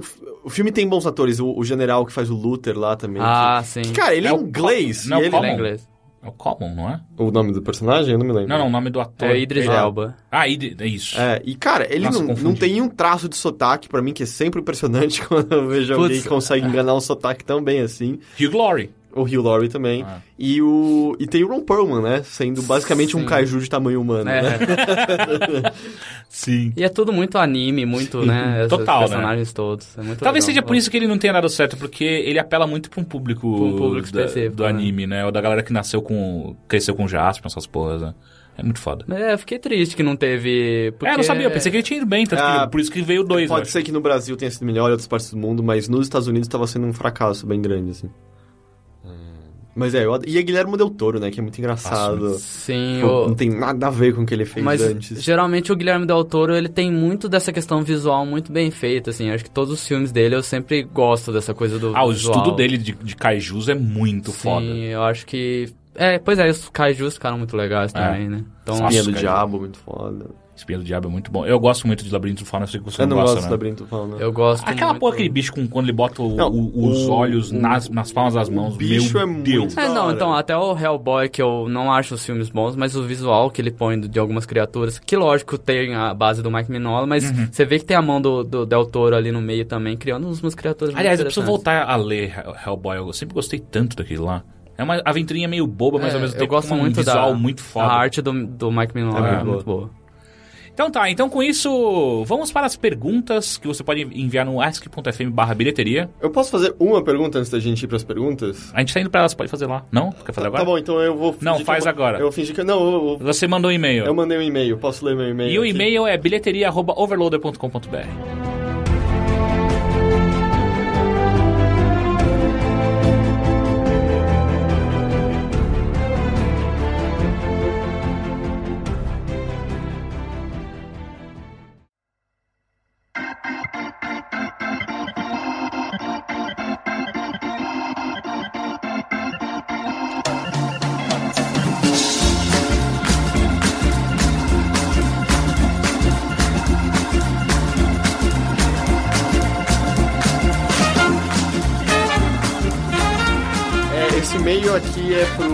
Ricardo Tokumoto. é, Que coincidentemente, eu tô aqui... Olha, caralho, que, que timing. é porque assim, ó, quando o pessoal tiver ouvido isso, a Comic Con já vai ter acabado, mas você já foi em um dia dela, né? Sim. Eu queria saber o que, que você achou, porque eu, eu, eu fiquei arrependido de não ir. é, e parece estar muito divertido, mas é claro, sempre tem aqueles que estão falando, oh, tem algumas coisinhas, algumas pro- problemáticas. O que, que você achou até agora? Então, esse, por, esse um dia que eu fui, eu já achei bem legal. Eu, assim, foi o que eu falei. Eu não tava. Teve um momento que eu tava com uma expectativa mais baixa. Daí essa semana eu animei de novo e o evento tá sendo bem legal. É, como eu tô como é, expositor lá, né, no caso dos independentes, quadrinho independente, eu fiquei meio pé atrás porque eu achei que as coisas maiores iam ofuscar, mas a galera tá circulando bem entre todos esses espaços. Tem coisas muito bacanas, assim, eu acho que é um pouquinho realmente do que eles queriam fazer, que é dar um gostinho de Comic Con, tipo San Diego, New York, aqui no Brasil. E tá sendo bem isso, porque tem... Você chegou aí pra Comic Con já fora? Não, nunca Não? fui, mas é, eu tô falando sem base. Beleza. Não, é só pra saber, porque eu também nunca fui. Eu queria muito saber se eles estão realmente conseguindo dar Ah, esse... É, seria até legal perguntar pra alguém que já teve, mas é, é é porque umas, uns acessos, tipo, tem stand da Netflix, da Fox, da Warner, Uhum. é, e da, da Cartoon, né? Você vê que ah, eles conseguiram é, umas empresas dessa, dessa área de cultura pop que eles exploram. Tá bem legal nesse sentido, assim. Então tem é, o carro do Mad Max lá pra você tirar foto. Do novo ou do velho? Acho que é do novo. É, eu, f- eu não vi direito, porque eu passei lá meio que Aham. rápido. O furgão do, do A máquina Scooby-Doo. do mistério. É, daí tem, é, tem um monte de coisa assim, tipo, pra fã mesmo, né? Então eu acho assim, que nem eu não sou. Eu, eu não sou nesse nível de fã de cultura pop a ponto de, por exemplo, ficar dormindo em fila pra ver as coisas e tal, né? Mas eu vejo que pra, existe esse público e que pra esse público tá sendo bem legal, né? Então vai ter a exibição do Hobbit com a presença do, do Thorin lá, que eu não sei o nome do ator. Mas vai ter, vai ter o Big Hero, né? Cara, Big Hero eu quero muito assistir. É, Esse vai ser daí- um que eu aposto que só vai ter dublado também. É, pois é. Inclusive pela, por, por uns vlogueiros, né? É, eu não Ah, sei, é, quê? é uma é, que A chama Kéfera. Kéfera. Eu não sei quem é Kéfera. Uau, você tá zoando, eu não sabia disso. É, quem é Kéfera? Ela é uma vlogueira, mas ela é meio que atriz de teatro também. Ah, então ela sabe fazer. É, então eu acho que sim, mas é porque também acho que pegando um pouquinho dessa popularidade. Então, Que se a gente doideira, véi. viu ato- é, o pessoal do Pânico, o pessoal do o Luciano Huck dublando, agora, o pessoal da Malhação dublando, agora a gente vai ver os blogueiros dublando, né? E Porra. mas ó, tem, tem até um boneco, um boneco inflado do, do Big Hero que faz todo sentido, né? Aham. Grandão assim, é bem legal. Então, você vê que essa coisa meio grandiosa de Comic Con eles conseguiram trazer, tá sendo bem, bem interessante. É, diferente de todo evento que eu já fui nesse sentido, né? Aham. Então eles estão realmente E tá cons- grande, né? tá, tá grande. Agora, eu não, não eu, foi o que eu falei, eu dei uma volta rápida. Eu não sei como é ficar o dia inteiro lá e participando de todas as, as atrações. Eu não sei se tá sendo legal nesse sentido pro público. Uhum, uhum. Pra gente que tá vendendo, tá sendo bem legal. O movimento tá sendo bom, vendendo bem. Eu co- consegui entregar bastante riotiras que eu tinha financiado, que tinha sido financiado e apoiado pela galera. A galera tá indo lá buscar. Tá tendo uma, esse espaço que tem muito nas Comic Cons de fora, que é os artistas fazendo os desenhos ali pra galera direto. Então, eu acho que nisso tá sendo bem, bem semelhante. E tá, pra quem gosta, assim, pra, pros fãs mesmo disso tudo, eu acho que tá sendo bem legal. É, uma coisa que você vai descobrir só no- na semana que vem é eu quero saber quantas pessoas foram. tipo. Ah, é, então, que nem pra pr primeiro dia que foi ontem, teve um movimento maior do que eu esperava. Ah, e é? a, a expectativa é subir a- a- o movimento É, sexta, sábado e no final de domingo. é. semana, né? E, ah, e tem uma coisa que eu, como fã, posso falar, que eu tirei foto na tardes e eu sou muito Eu fã vi dele, essa. do horror, Então, tipo, pra mim, como fã nesse sentido, foi muito legal. Ô, o que que você achou da season finale? Ah, eu gosto, eu tô estão gostando... falando de Doctor Who, tá? É, Who, eu tô é. gostando muito do Capaldi, mas eu Sim. acho que ele ainda tá se acertando, sabe? É. Eu tô com muito, muita esperança de que na próxima temporada ele se acerte, porque se for pensar, tanto Tennant quanto Matt, Spi- Matt Smith, eles tiveram também essa passagem de se acertar no personagem e em se encontrarem Hum. nisso. Eu só não gosto muito da Clara, eu acho que a Clara meio que, sei lá... Bom, isso tá resolvido agora. É, pois é. Então por isso que eu, eu acho que vai... Apesar que tem muita gente que tá adorando essa relação doutor e Clara, Uhum. eu tô odiando, mas enfim. Eu não sei, eu achei que teve episódios pontuais muito bons na temporada, Sim. mas o, o fechamento. Assim, adorei a vilã. É, Sim. Eu achei a atuação dela tá, tá incrível. Sim, sim. Mas, sei lá, o roteiro do episódio me pareceu meio bobinho É. e o momento sentimental não me pegou nem um É, eu pouco. também acho que eles meio que não, não deu muito certo. Essa, essa química toda aí não deu muito certo, mas eu tô com muita esperança de que isso melhore, assim, né? Esse episódio de Natal parece que vai ser legal. É. Vai parecer Papai Noel. É. Ah, é. Quando apareceu o Papai Noel, eu falei, ah, não sei. Mas quando eu vi que era o Nick Frost, que é um ator que eu gosto muito, eu falei, putz, Pô, ser Nick. Frost é fudido. Adoro ele. E tem tudo a ver, né, com o nome do Papai Noel, que é o Sim. Nicolau Frost. e Gelo. Ele mora- Nicolau Frost. Caramba, eu não, não tinha relação. pra- Eu tô muito curioso pra ver que tratamento eles vão dar pro Papai Noel. Se o Papai Noel vai ser um alienígena. Porque eu sempre lembro do Papai Noel no desenho animado do MIB, vocês lembram? Sim, sim. E Pô, é ele é foda. raptado por Porra, esse alienígenas. desenho animado eu gostava muito. Esse desenho tem Caralho, no Netflix, é, né? Ou pelo tem. menos tinha, é Tinha. incrível. Eu acho E aí tinha. eu lembro que o... ele tá com os gnomos, e os gnomos são tipo uma MacGyver, eles montam qualquer coisa com equipamentos e tal, eles estão escapando de coisas, e aí uma hora eles têm que escapar de um monstro e o Papai Noel falou, todo mundo, senta nesse banco, aí todo mundo senta num banquinho, o Papai Noel mexe a mão e o banco sai voando e tal, eles escapam do monstro, e aí o, o Jay tá conversando com o Kay depois, falando, porra, eu não, não sabia que o Papai Noel era alienígena, né? Ele, não, não, só os doentes. Ele, mas, mas como assim? Olha as coisas que ele fez, como isso? E aí ele... Tem coisas que nem a Mib sabe explicar. e eu achava muito, muito bom o foda. Papai Noel ser Muito essa bom. entidade. É muito foda. Caraca, desenho bom, né? desenho é muito bom. Puta Sim. que pariu. É igual da, da Liga da Justiça. Eu, eu gostava muito do Uhum. desenho da Liga da Justiça. Então tá, então agora vamos para as perguntas que eu já falei. E primeiro e-mail. Olá, amigos do Overloader. Posso chamar vocês de amigos, né? Tudo bem? Tudo bem. Tudo bem? Tudo bem. Meu nome é André. Acompanho vocês há alguns meses ou anos, não sei ao certo, já que não lembro qual foi o primeiro podcast de vocês que eu ouvi. E admiro muito todo o trabalho de vocês. Muito obrigado. Apesar de ter várias perguntas existenciais que somente vossa sabedoria poderiam sanar, nem fudendo, quero apenas indicar quatro obras que gosto muito e acho que combinam com o perfil dos senhores.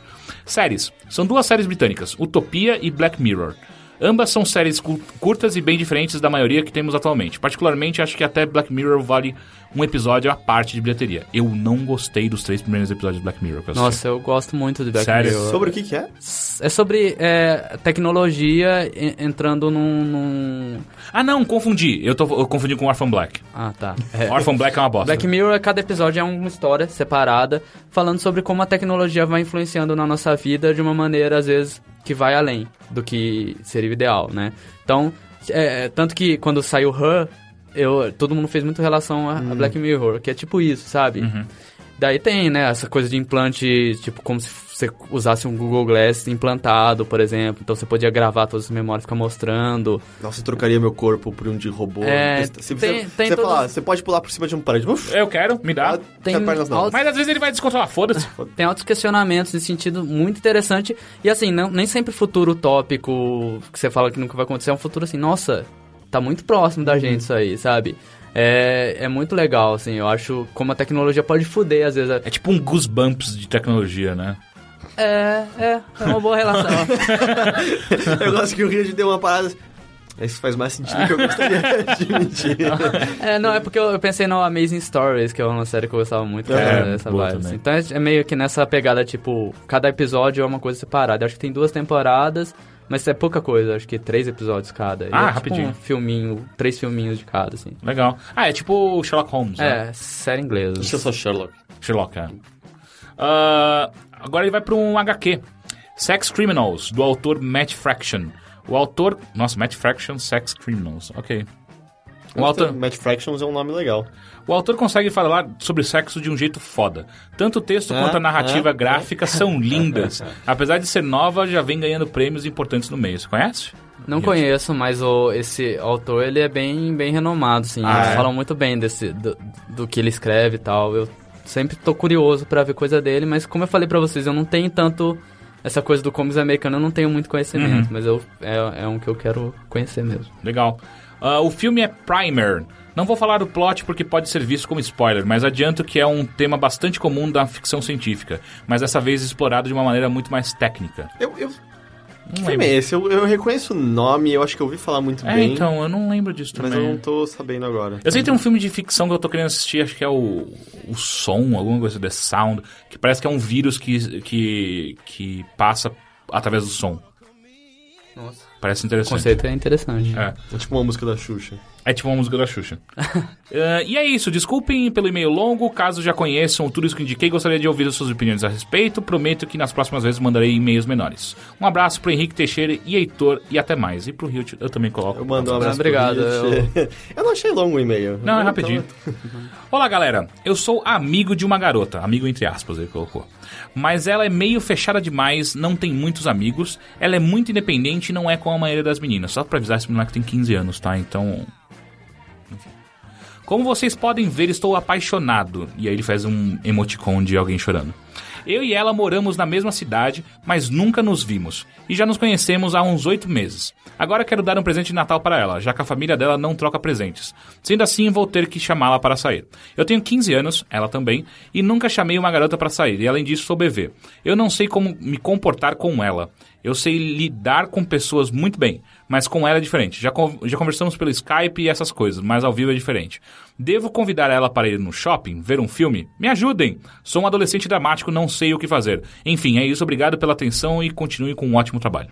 Acho que de boa você nunca ter beijado ninguém com 15 anos. Sim. Não- Sim, é. Você vai pegar o jeito na hora, vai dar umas batidas de dente ali, mas... Ah, é sempre tão engraçado. Isso com- não quando dói. Eu só fiquei em dúvida de uma coisa.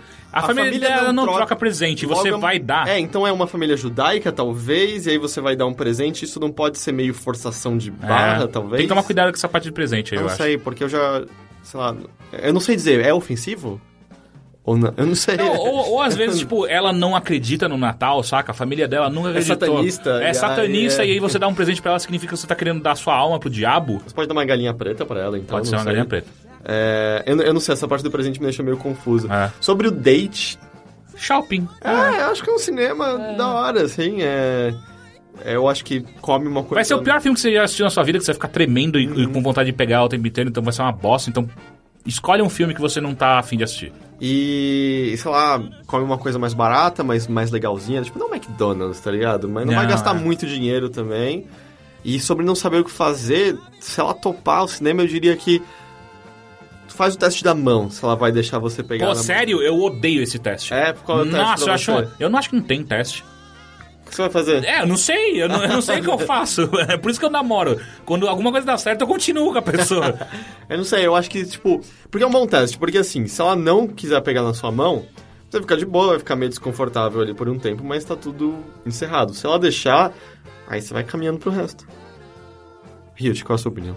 Cara, eu sempre ouço essas perguntas e eu falo, nossa, os caras tão fodidos pra responder é, Porque é muito difícil, que nem nessa idade, é muito, assim, é, uns conselhos que eu vou dar, assim, relaxa, conversa É, não- o cara não vai escutar. Só que é é uma merda, porque quando você tá nessa idade, primeir, primeiros encontros, você não consegue ficar de boa, Eu não relaxar. consigo até hoje. É, eu também não. É, sabe, tipo, uma coisa que eu aprendi muito conforme for ficando mais velho é sempre conversar de boa com a pessoa como se fosse uma. Um, como se fosse encontrar um amigo, sabe? Se trocar ideia, é, conversar muito, sabe? Isso, isso deixa, deixa tudo melhor, só que você vai ficar nervoso pra caralho, você vai ficar. Foi o que o Teixeira falou, você vai ficar olhando pra tela do, do É, cinema. você não vai tá assistindo aquele escutando filme. nada, vendo nada. É. Mas é- essa dica do Heitor talvez seja Eu acho- boa, sabe? Eu nunca sei, soube, nessa idade eu não sabia fazer nada também. Eu também não, só aprendi a fazer É. com 18, que daí eu bebia e aí, tipo, qualquer coisa que eu faço Mas dá assim, certo. essa coisa de você encosta o braço, daí É. se, se, se ela não tirar Cara, o braço, estranho. você vai lá e É, pega eu na ia ficar mão. muito estranho, eu ia ficar muito, eu ia ficar muito awkward o tempo É, inteiro. Não, eu- é- é awkward. Vai, é, vai ser. É essa a questão.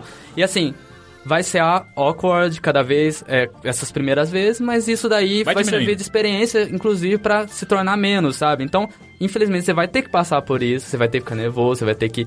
é, inclusive, essa questão de expectativa é uma, é uma coisa foda, Ah, sabe? bosta. Porque você vai romantizar... Quando você é novo, você romantiza tudo, sabe? Você, você acha sempre que tudo vai ser as mil maravilhas, né? Filme de, de, de comédia romântica. E, assim, às vezes a- as coisas são mais normais também do que se imagina, mas também são boas, né? Aliás, você tem uma tirinha muito boa sobre isso, sobre colocar tudo num pedestal.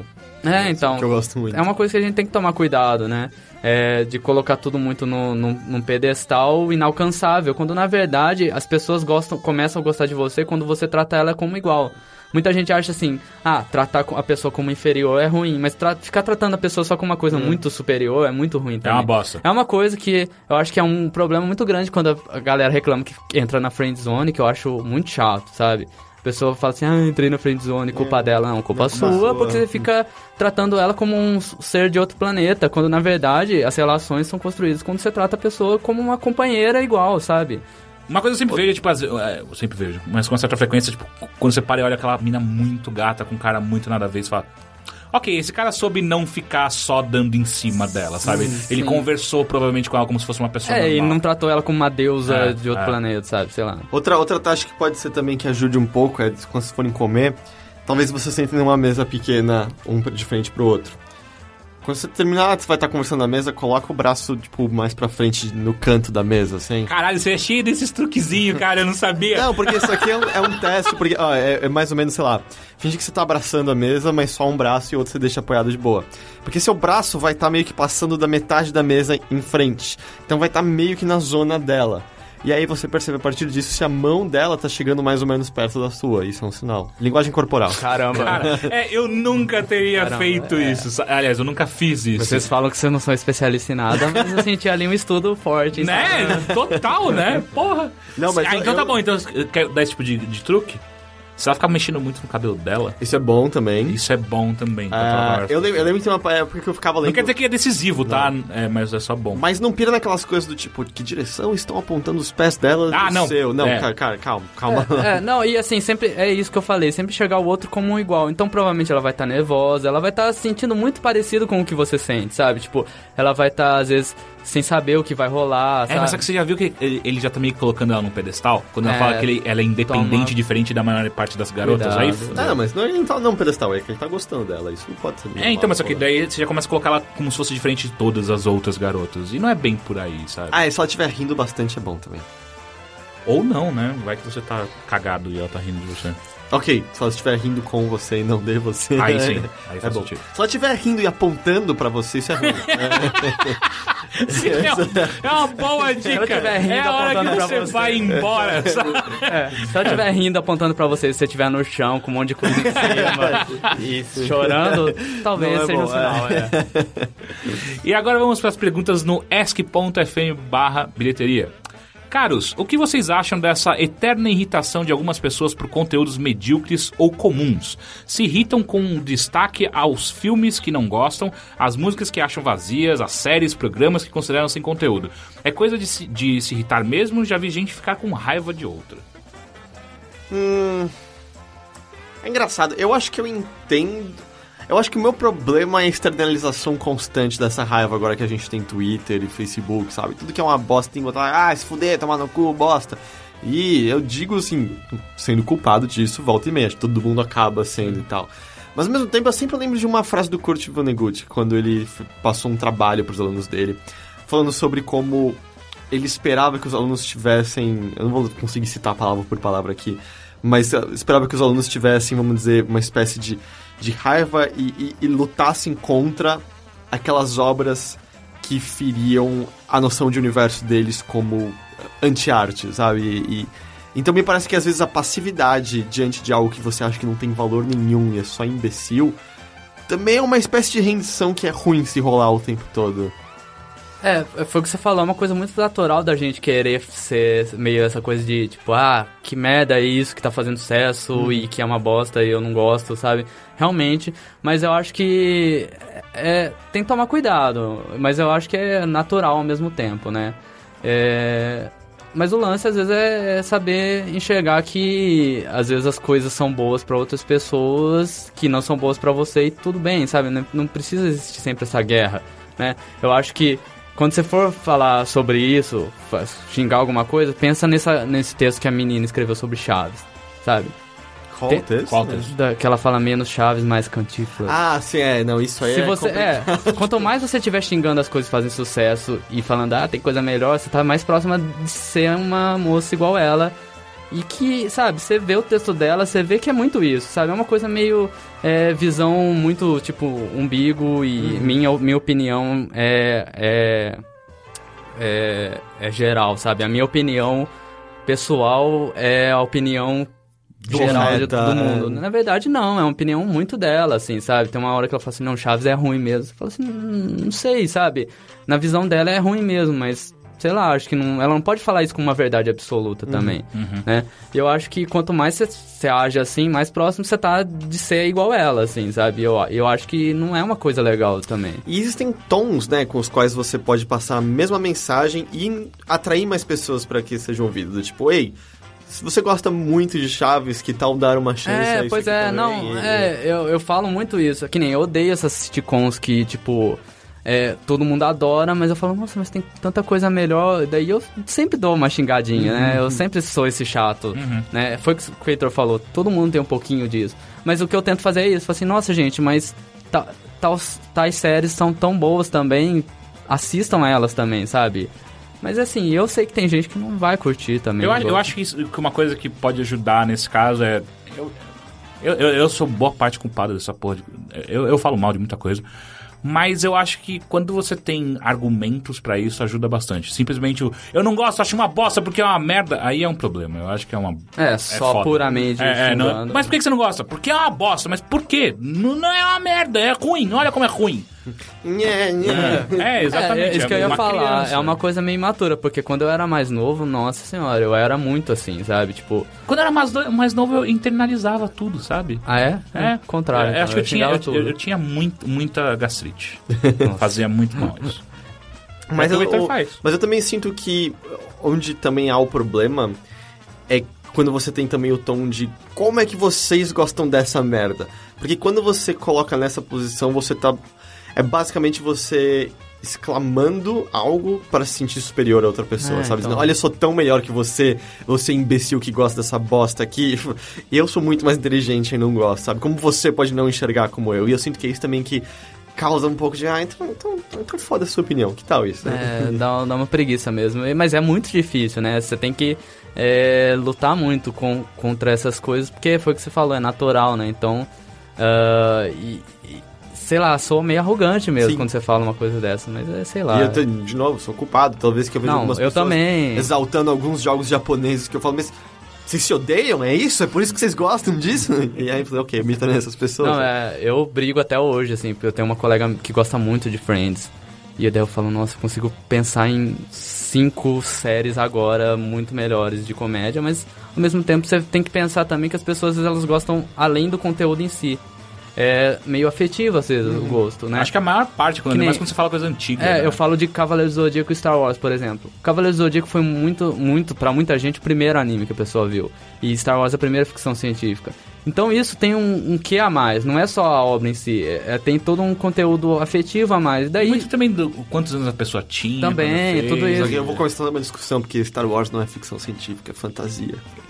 E eu não gosto de Star Wars. Star Wars é mó legal. Eu gosto, é sabe, muito mas eu- legal. Eu gosto quando o Yoda aparece com Não, esse é o ruim. É muito demais. Eu, sou eu, Star eu não tô falando que o episódio é bom, tô falando que a cena é da hora. Ah, é. Essa vai ser quando eu vou sempre virar o cuzão. Qualquer pessoa falar que o episódio 1, 2 e 3 são bons. Vai se fuder, você tá errado. Esses filmes são uma merda. É, não, eu não acho bons não, só acho cenas boas. Mas, mas sim, é, entendo. Você... Ou, na boa, Star Wars The, F- o, o, Un- eh, Force Unleashed é mais legal que o episódio 1 e 2 e 3. Ah, a história, você disse? Sim, bem melhor. Ah, próxima pergunta. Olá, eu tenho visto muitas vezes o Teixeira citar Evangelion desde épocas de Games on the Rocks. Aproveitando que o bilheteria trata de cultura pop em geral, poderia falar um pouco mais desse anime para aqueles que ainda não conhecem. E eu fiz melhor, eu, eu conversei com, com o Ryut antes da gente começar a gravar, porque eu assisti bastante, assisti completo o, o Evangelion, o antigo, não esse novo. Tem novo? É, tem uma, uma no- um novo corte, então, né? tem o, o Rebuild of Evangelion, Ah. que são quatro filmes, acho que lançaram três ou dois, não sei, não tenho certeza, mas que são muito melhores, na minha Ah, opinião, é? que o anime, inclusive, muito bem resolvidos. E, inclusive, eu sinto que só agora que eu entendi Evangelho. Da outra Ah, vez é? eu era só É, então, vamos Não, falar é- um pouquinho só para as pessoas entenderem o que é Evangelion. Qualquer é... um que me disser que entendeu o Evangelho, eu acho que tá mentindo. Não, eu original, entendi no até o original, final. sabe? Chega no final, você não entende mais É, porra nenhuma. Muito complicado. Eu, eu li os mangás, mas não li tudo. Agora que chegou no final, pô, quando eu comecei a ler Evangelion, eu tava no antes do ensino médio ainda, ensino fundamental. Então, acho que faz mais de 10 anos fácil. Que é quando passar na Locomotion até. É, né? então, É. então, tipo, eu vou ter que pegar e ler tudo de novo, porque pra entender. E assim, só eu acho que tem essas duas coisas. Uma outra visão que eu tô dando pro negócio, né? 10 anos mais velho. Uhum. E tem isso também, acho que o, a Gainax, quando ela fez a primeira série, ela tinha muita restrição orçamentária. Né? Até a questão do, do Gendo que ele fica assim, é, É pra, pra- economizar. Sério? Eu lembro que tinha uma cena do, do- na série que ficava ah, dois personagens no elevador, acho que era a Asuka e a Rei, ou sei lá, não sei, um dos dois personagens lá. é, ficava no elevador e ficavam segundos parados sem nada acontecer. Eu falava assim, será que deu problema? O que aconteceu? Mas era só restrição orçamentária mesmo da, Caralho. da Gainax. Eles não tinham muita grana pra resolver as coisas. né? Pra quem não conhece, Evangelion é. Pra mim é epítome do, do, do- da batalha de monstros contra robôs. É tipo, monstros começam a aparecer na Terra, anos atrás, até antes mesmo da. da, da- como é que chama? Da. Da porra da. Nerve aparecer, né? Sim. Ah, monstros começam a aparecer na Terra e tal, e aí a Nerve é criada que ela constrói é, é, robôs pra combater esses monstros. Os monstros são conhecidos como Angels, né? Isso. Ah, E aí tá, e aí existe uma, uma necessidade pro piloto de, de cada robô, que é chamado de EVA. uh, cada, cada piloto precisa ter uma compatibilidade com o robô, né? Uma compatibilidade cerebral mesmo Isso. com o robô. Tem um lance de DNA, assim. É, é. E aí o que acontece é que eles têm os três melhores pilotos, né? Que é o Shinji. Shinji, que é o moleque mais cuzão que já existiu na face da Terra, a Asuka e a Rei. É isso? Você Isso. tem? Caralho, eu ainda lembro de alguma coisa. A Asuka é a mais gostosa, certo? É a ruiva. Isso. É, e aí você. E aí, e aí tem todo um drama. Uma uma coisa que eu sempre gostei muito do Evangelion, que é todo um drama ah, pessoal, Sim. muito mais do Shinji do que até dos outros, mas os outros também aparecem, mas Sim. é um drama muito mais pessoal do que necessariamente só a luta contra os, os monstros. É, uns dramas internos mesmo que os personagens têm e eu acho que tá muito ligado à idade que os personagens têm, Sim, que são sim. meio que adolescentes, 16 anos, né? Uma coisa é. assim.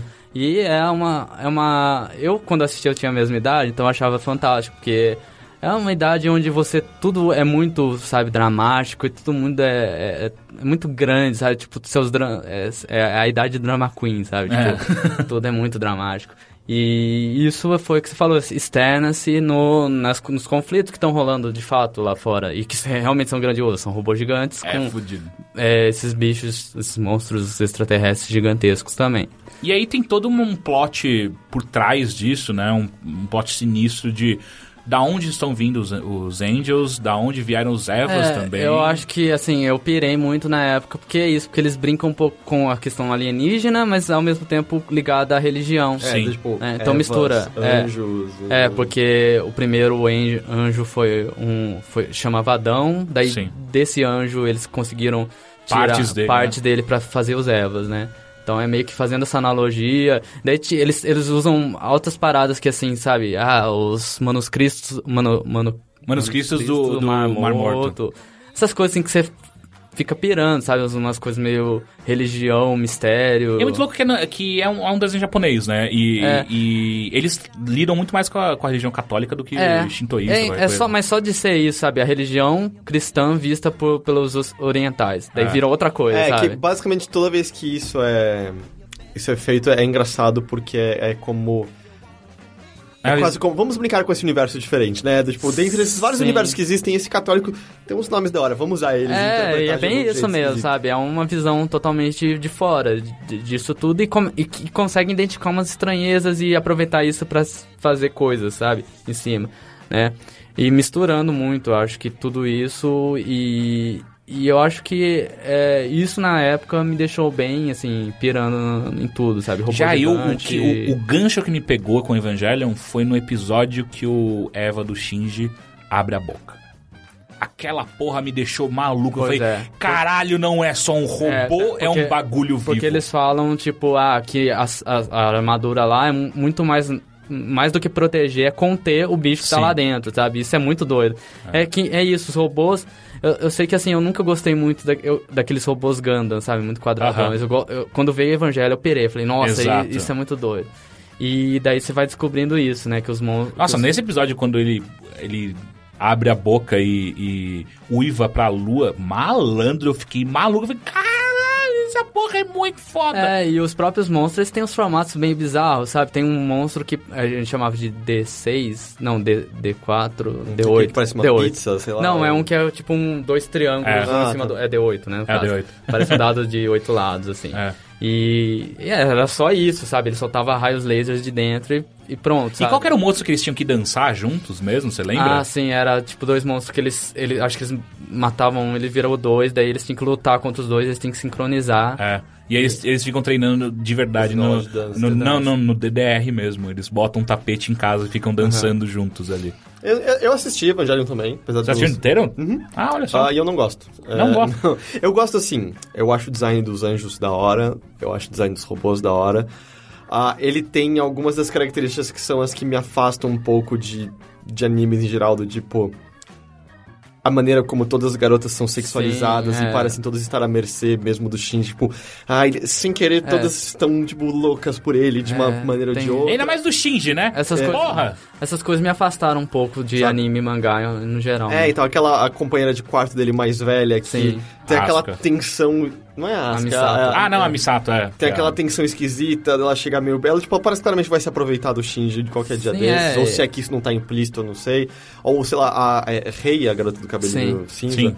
que é meio fragilizada e tem todo aquele... É, eu também aquela, não curto muito essas... Aquela pira, sabe, quando ela fica com Sim. o olho machucado e é... tipo, Que, lá, eu, vi- eu vejo essa imagem repetida em milhões de lugares.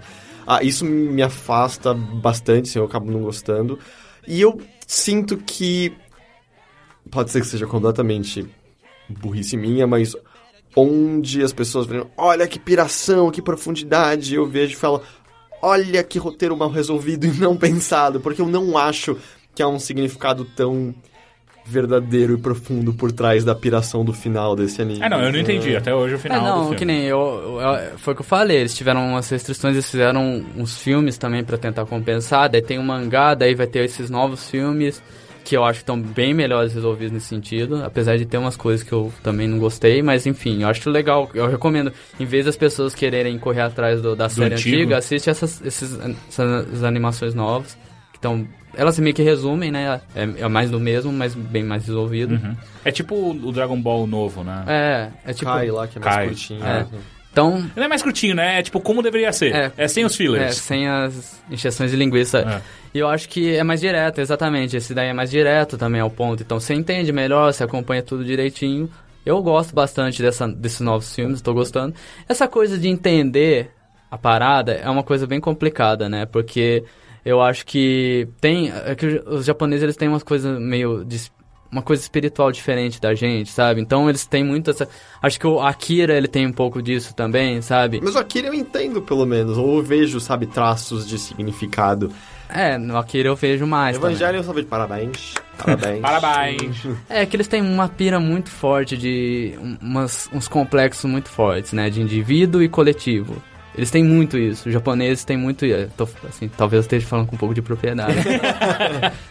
Mas é isso, porque é uma, é uma sociedade que precisa muito desse, dessa coletividade. Eles se, tanto que a gente vê aquelas coisas, tipo, quando... Tipo o clipe novo do OK-Go, sabe? Você vê de cima um monte de gente fazendo umas imagens com pessoas. Precisa de uma sincronia muito boa e um coletivismo muito forte. Mas ao mesmo tempo eles são muito introvertidos, individu individuais, né? Um não, interfere muito na vida do outro, respeita muito É o muito espaço do louco outro. isso, né? É um paradoxo É um paradoxo. doido. O Japão é um, é um país muito paradoxos, né? Você tem robôs gigantes e templos super antigos do lado, assim, um do lado do outro, né? Então, é, é- eu acho que daí isso gera uns complexos que a gente às vezes não entende mesmo. O- o- Eu acho que o os Evangelho- encontros explora um pouquinho disso, né? É. Naquela cena em que ela... Tecnologias que, sabe, acessíveis na rua, que se não vê nos lugares. E aí um casamento tradicional... Todo mundo É. vestido com kimonos que são Putz, o usados Japão há anos e é uma parada muito doida de se entender e eu acho que o Evangelion, no final dele, ele explora muito essa parte que a gente não tem, sabe? A gente não entende. Eu não entendi também, mas eu sei que é muito disso, assim, nossa, eu como pessoa na sociedade, eu sou útil ou não sou útil, sabe? Tem muito essa- esse complexo assim, nossa, será que eu sou útil pra sociedade? Não sou, vou me É, matar, o- sabe? É, então, exato. A, a- a taxa de suicídio no Japão Sim. é absurda. Tem Mas até o um... suicídio tem um significado cultural diferente. Também. Nossa. É, é tudo muito diferente. Então, acho que tem essa carga cultural que eu acho que às vezes impede a gente de se aproximar mais disso. Né? Tem até um curta do Michel Gondry muito bom, que é, acho que to- alguma coisa Tóquio, eu esqueci o nome. São três curtas de, de- de diretores Ah, diferentes. que tem um que é o do ermitão dentro da casa lá, do... Tem a palavra específica pra isso? Rick, não sei o que. Rick Komori, É. isso, exatamente. Da- das pizzas. É bem legal. da- É, esse- tem, esse- tem umas paradas muito loucas já. Esse, Rick esse curta é Komori. muito da hora. E, tem- e um dos curtos que é o do Michel Gondry é uma mulher que ela não se vê útil e a realização dela é quando ela se torna uma cadeira, porque na, com, ela sendo uma cadeira, ela, Ela é, é útil, útil. sabe? Caralho. É muito bizarro isso, pensar. E tem esse complexo, assim, japonês é aquele povo trabalhador por causa disso, sabe? Tem essa coisa Tem a workaholic. palavra so- específica sobre morrer de tanto trabalhar. né? É, é, é cheio dessas tretas, né? Então você tem que ser útil, né? Ser útil ou não ser útil em vários sentidos e tem esse complexo de é, essa frieza que pai trata filho rola muito, sabe? Então nisso tem evangelho. Você só chama, só chama o filho porque ele vai ser útil pra pilotar o robô, senão eu não quero ser perto de mim, sabe? Essas coisas assim. Então eu acho que tem um pouco, tem muito disso. Eu acho que tem também essas coisas que os ja- os japoneses usam muito também, que é cair nessa coisa que vai além de razão, lógica e que é- entra nesses, aspectos mais espirituais e muito mais é, Transcendentais, Transcendentais, né? é essa palavra. Daí cair no transcendental fudeu também, né? Porque você não vai conseguir Acho é, fechar em nada. talvez uma- um problema que seja mesmo é... Às vezes existe uma barreira que a gente simplesmente não tá inserido naquela cultura que a gente não, não capta. Mas, de qualquer maneira, eu acho que... Por exemplo, Kurosawa, ele é um puta diretor fudido japonês e eu nunca tive problema em entender. Eu acho que são densos, tem alguns filmes dele que são extremamente densos, ah, mas eu nunca tive problema algum em entender o que ele quer dizer ali. É. Então, assim, ao mesmo tempo, eu entendo que, que existe uma, uma barreira cultural que talvez a gente simplesmente não, Não, passa mas- por cima da gente. Eu, eu entendo, eu acho que Né? realmente, mas o evangelho não Existe um problema um ainda problema de execução também. Mas foi o que eu falei, por isso que teve que ter novos filmes, mangá, etc. E aí eles resolvem melhor o final? Então, falaram que o mangá, eu não li ainda, mas falaram que o mangá meio que vai até ligar, inclusive, tudo isso que já foi feito, inclusive filmes Caralho. e séries. Ah, mas o mangá conta uma história diferente? Ou- É, tem diferenças também. Então é, é muito louco, sabe? É, é- é- eu acho que é uma série que ela teve essas restrições, ela se complicou por conta dessas restrições e que gerou outras interpretações e que ficou, em vez de resolver, foi ficando mais complexo e tal, né? E só uma dúvida que talvez você consiga tirar pra mim. Por que a galera que curte muito, muito cultura japonesa odeia Evangelho? Uma boa parte dela. Eu conheço vários amigos meus que Sério? gostam muito e odeiam Evangelho do fundo do Será que não é coração. porque virou muito mainstream? Foi o que atraiu muita Sim, gente? virou Eu já, eu já perguntei pro Dogão isso. O Dogão não soube me responder direito. Ele não preciso- gosta? Não gosta, odeia. E não só não gosta, ele odeia. É uma série muito cult, que virou um cult por um bom tempo, mas assim, tem personagens detestáveis, né? O, o Shinji, como todo Ah. mundo fala, é um cara que, assim, você Não faz o menor sentido ele ser um herói daquela É, porra. você tem muita vontade de dar um tapa na cara dele, É. sabe? Porque é um cara. Como muitos personagens, inclusive, dão um tapa na cara dele. é, porque é isso, são personagens, sabe, muito. sei lá. E daí eu acho que também isso gera um ódio. E eu acho que ela, ela quebra muito do, do que. do que a- as animações estão acostumadas a fazer, né? Então. Eu acho que por ser diferente, ela também teve essas, essas, essas penas. Mas assim, entra de novo até nessa questão afetiva. Eu assisti bem na idade que eu tinha que assistir e curtir porque era uma coisa diferente. É, eu assisti com mais Eu- de 20 anos. Eu assisti com uns 18. Eu não aí. sei, eu tinha, eu acho que eu tinha 14 anos na época. Caralho. É, eu não sei, eu, tanto que eu não quero assistir de novo essa série. Eu não, assim, porque eu sei se eu vou se assistir, a grande chance de eu não gostar. E por isso que eu recomendo o filme hoje em dia, né? Mas assim, não sei explicar essa questão de, tipo, que a galera não curte. É, mas Não acho sei. muito louco. Mas eu, eu não sei, eu, eu. Eu acho que eu dei, tipo, as chances que eu precisava dar pra anime, É. sabe? Eu não sei se eu tenho um azar, mas parece que todo anime que eu vejo termina abruptamente com o personagem fazendo uma arminha com o dedo falando bang pra câmera. E é demais, não fala assim, Cowboy Bebop é incrível. Eu não gosto de Cowboy Bebop. Vá se foder. Ah, Eu acho a animação muito boa. Caralho, a, a, qualidade da é animação, muito eu acho que. Eu não acho que os roteiros existem. Caralho, nem personagens. Mas, enfim. Mas de qualquer jeito, eu acho que tem. tem a Eu não gosto. Todos os pontos que o Heitor ganhou no último falando bem de Chaves, perdeu agora falando mal de foda. Cowboy Bebop Ah, logo. não, mas eu já sabe? tinha falado. Eu, eu Se você nunca... tivesse falado de Samurai Champloo, eu até entender. Agora, Cowboy Bebop é, É, eu nunca foda. vi Samurai Champloo, mas eu já tinha falado, eu nunca gostei de Cowboy Mas Bebop. assim- E, e- mas tem vários outros parecidos que eu vi, que o cara faz arminha, faz bang. Ou tudo termina com um haikai, que parece que no seu significado mínimo era a base pra todo aquele anime explorado e... Mas não tem conclusão, é meio que esse haikai, Ah, é. vai fundo. A- a- anime tem muito maneirismo e tem muita coisa, tipo... é, a, a questão da série animada mesmo é muito complicada porque ela é feita de uma maneira muito louca, sabe? Tipo, é uma produção muito grande que as próprias pessoas lá do Japão que curtem anime não conseguem acompanhar tudo mais. E que num tempo muito louco, sabe? É um nível de produção que eu acho que não permite que às vezes os caras conseguem fazer tudo o que eles querem e que eles têm que ter muita coisa a mais extra porque é coisa de anime e mangá que isso às vezes acaba irritando a gente mesmo, Uhum. né?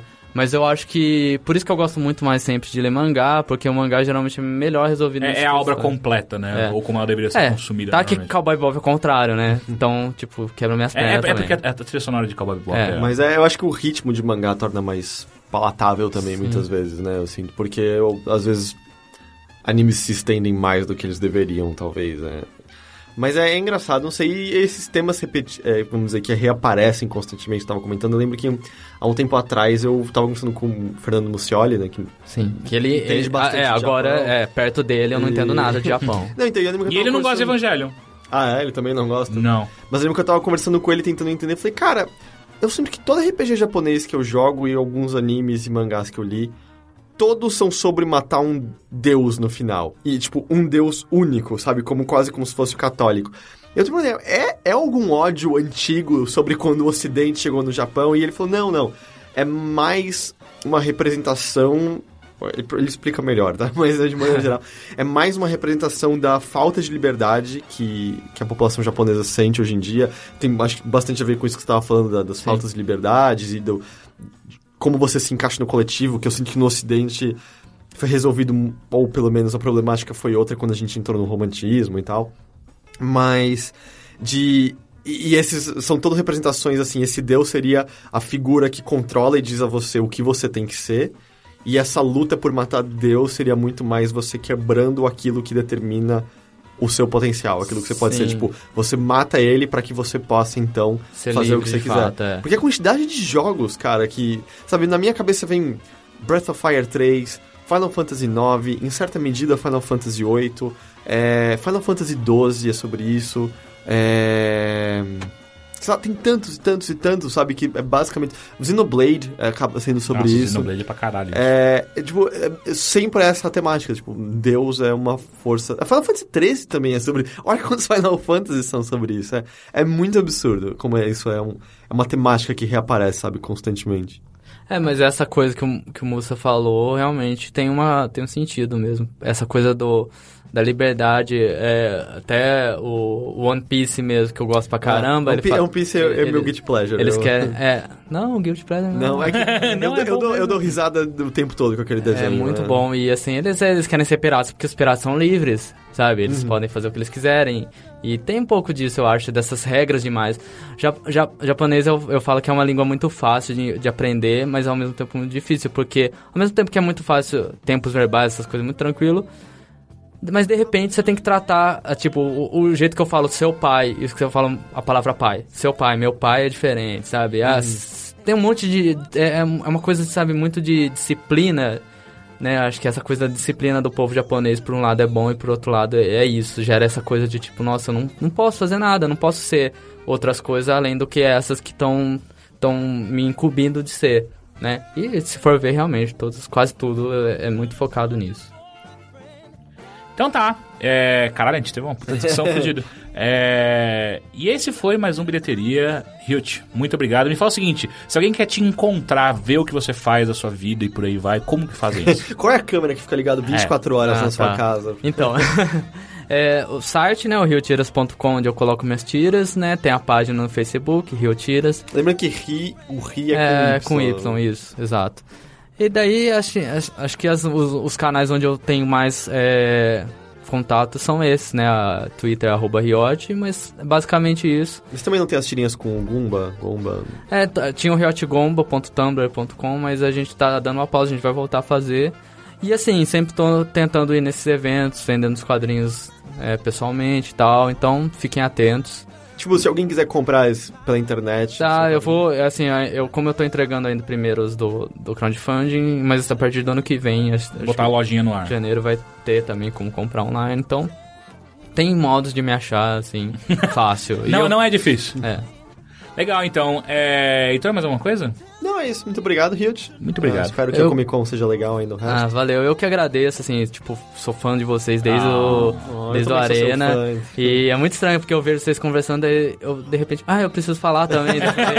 sabe? Não é só eu escutando vocês conversando. Mas é, é engraçado, eu conheci o Riot, tipo, só porque... Destruindo o trabalho dele. Não, isso foi, foi depois. Ah, tá. Mas porque ele tinha deixado um comentário no Electronic do, do Audiotronic. E aí eu cliquei, tipo, você tinha, no, no comentário você tinha botado o link. Aí eu cliquei, e aí acho que a sua tirinha mais recente era do, do cara tão mentiroso que era honesto a vida toda. Uhum. Ele mentiu sobre ser, Ser mentiroso. honesto, é. E eu, ok, isso é genial. Eu preciso aqui. E aí foi... Que legal, então. Então envie suas perguntas para bilheteria.overloader.com.br ou ask.fm bilheteria e acesse o Overloader para mais notícias sobre videogames, não é sobre cultura em geral. Mas é legal, você deveria assistir. É notícia sobre falta de cultura em geral. É, ver, é verdade, é verdade. Caralho, isso foi muito profundo, mais do que eu imaginava. Então tá, até a próxima. Tchau! Tchau. C'est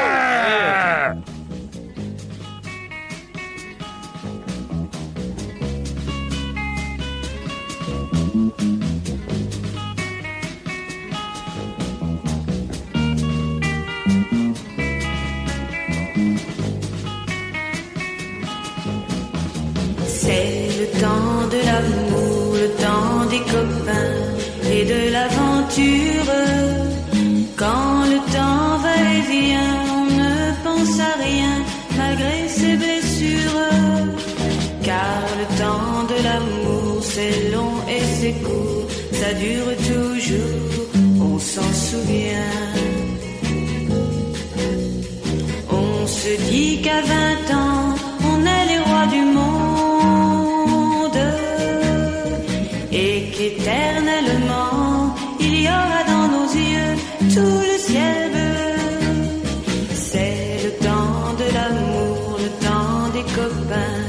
de l'aventure.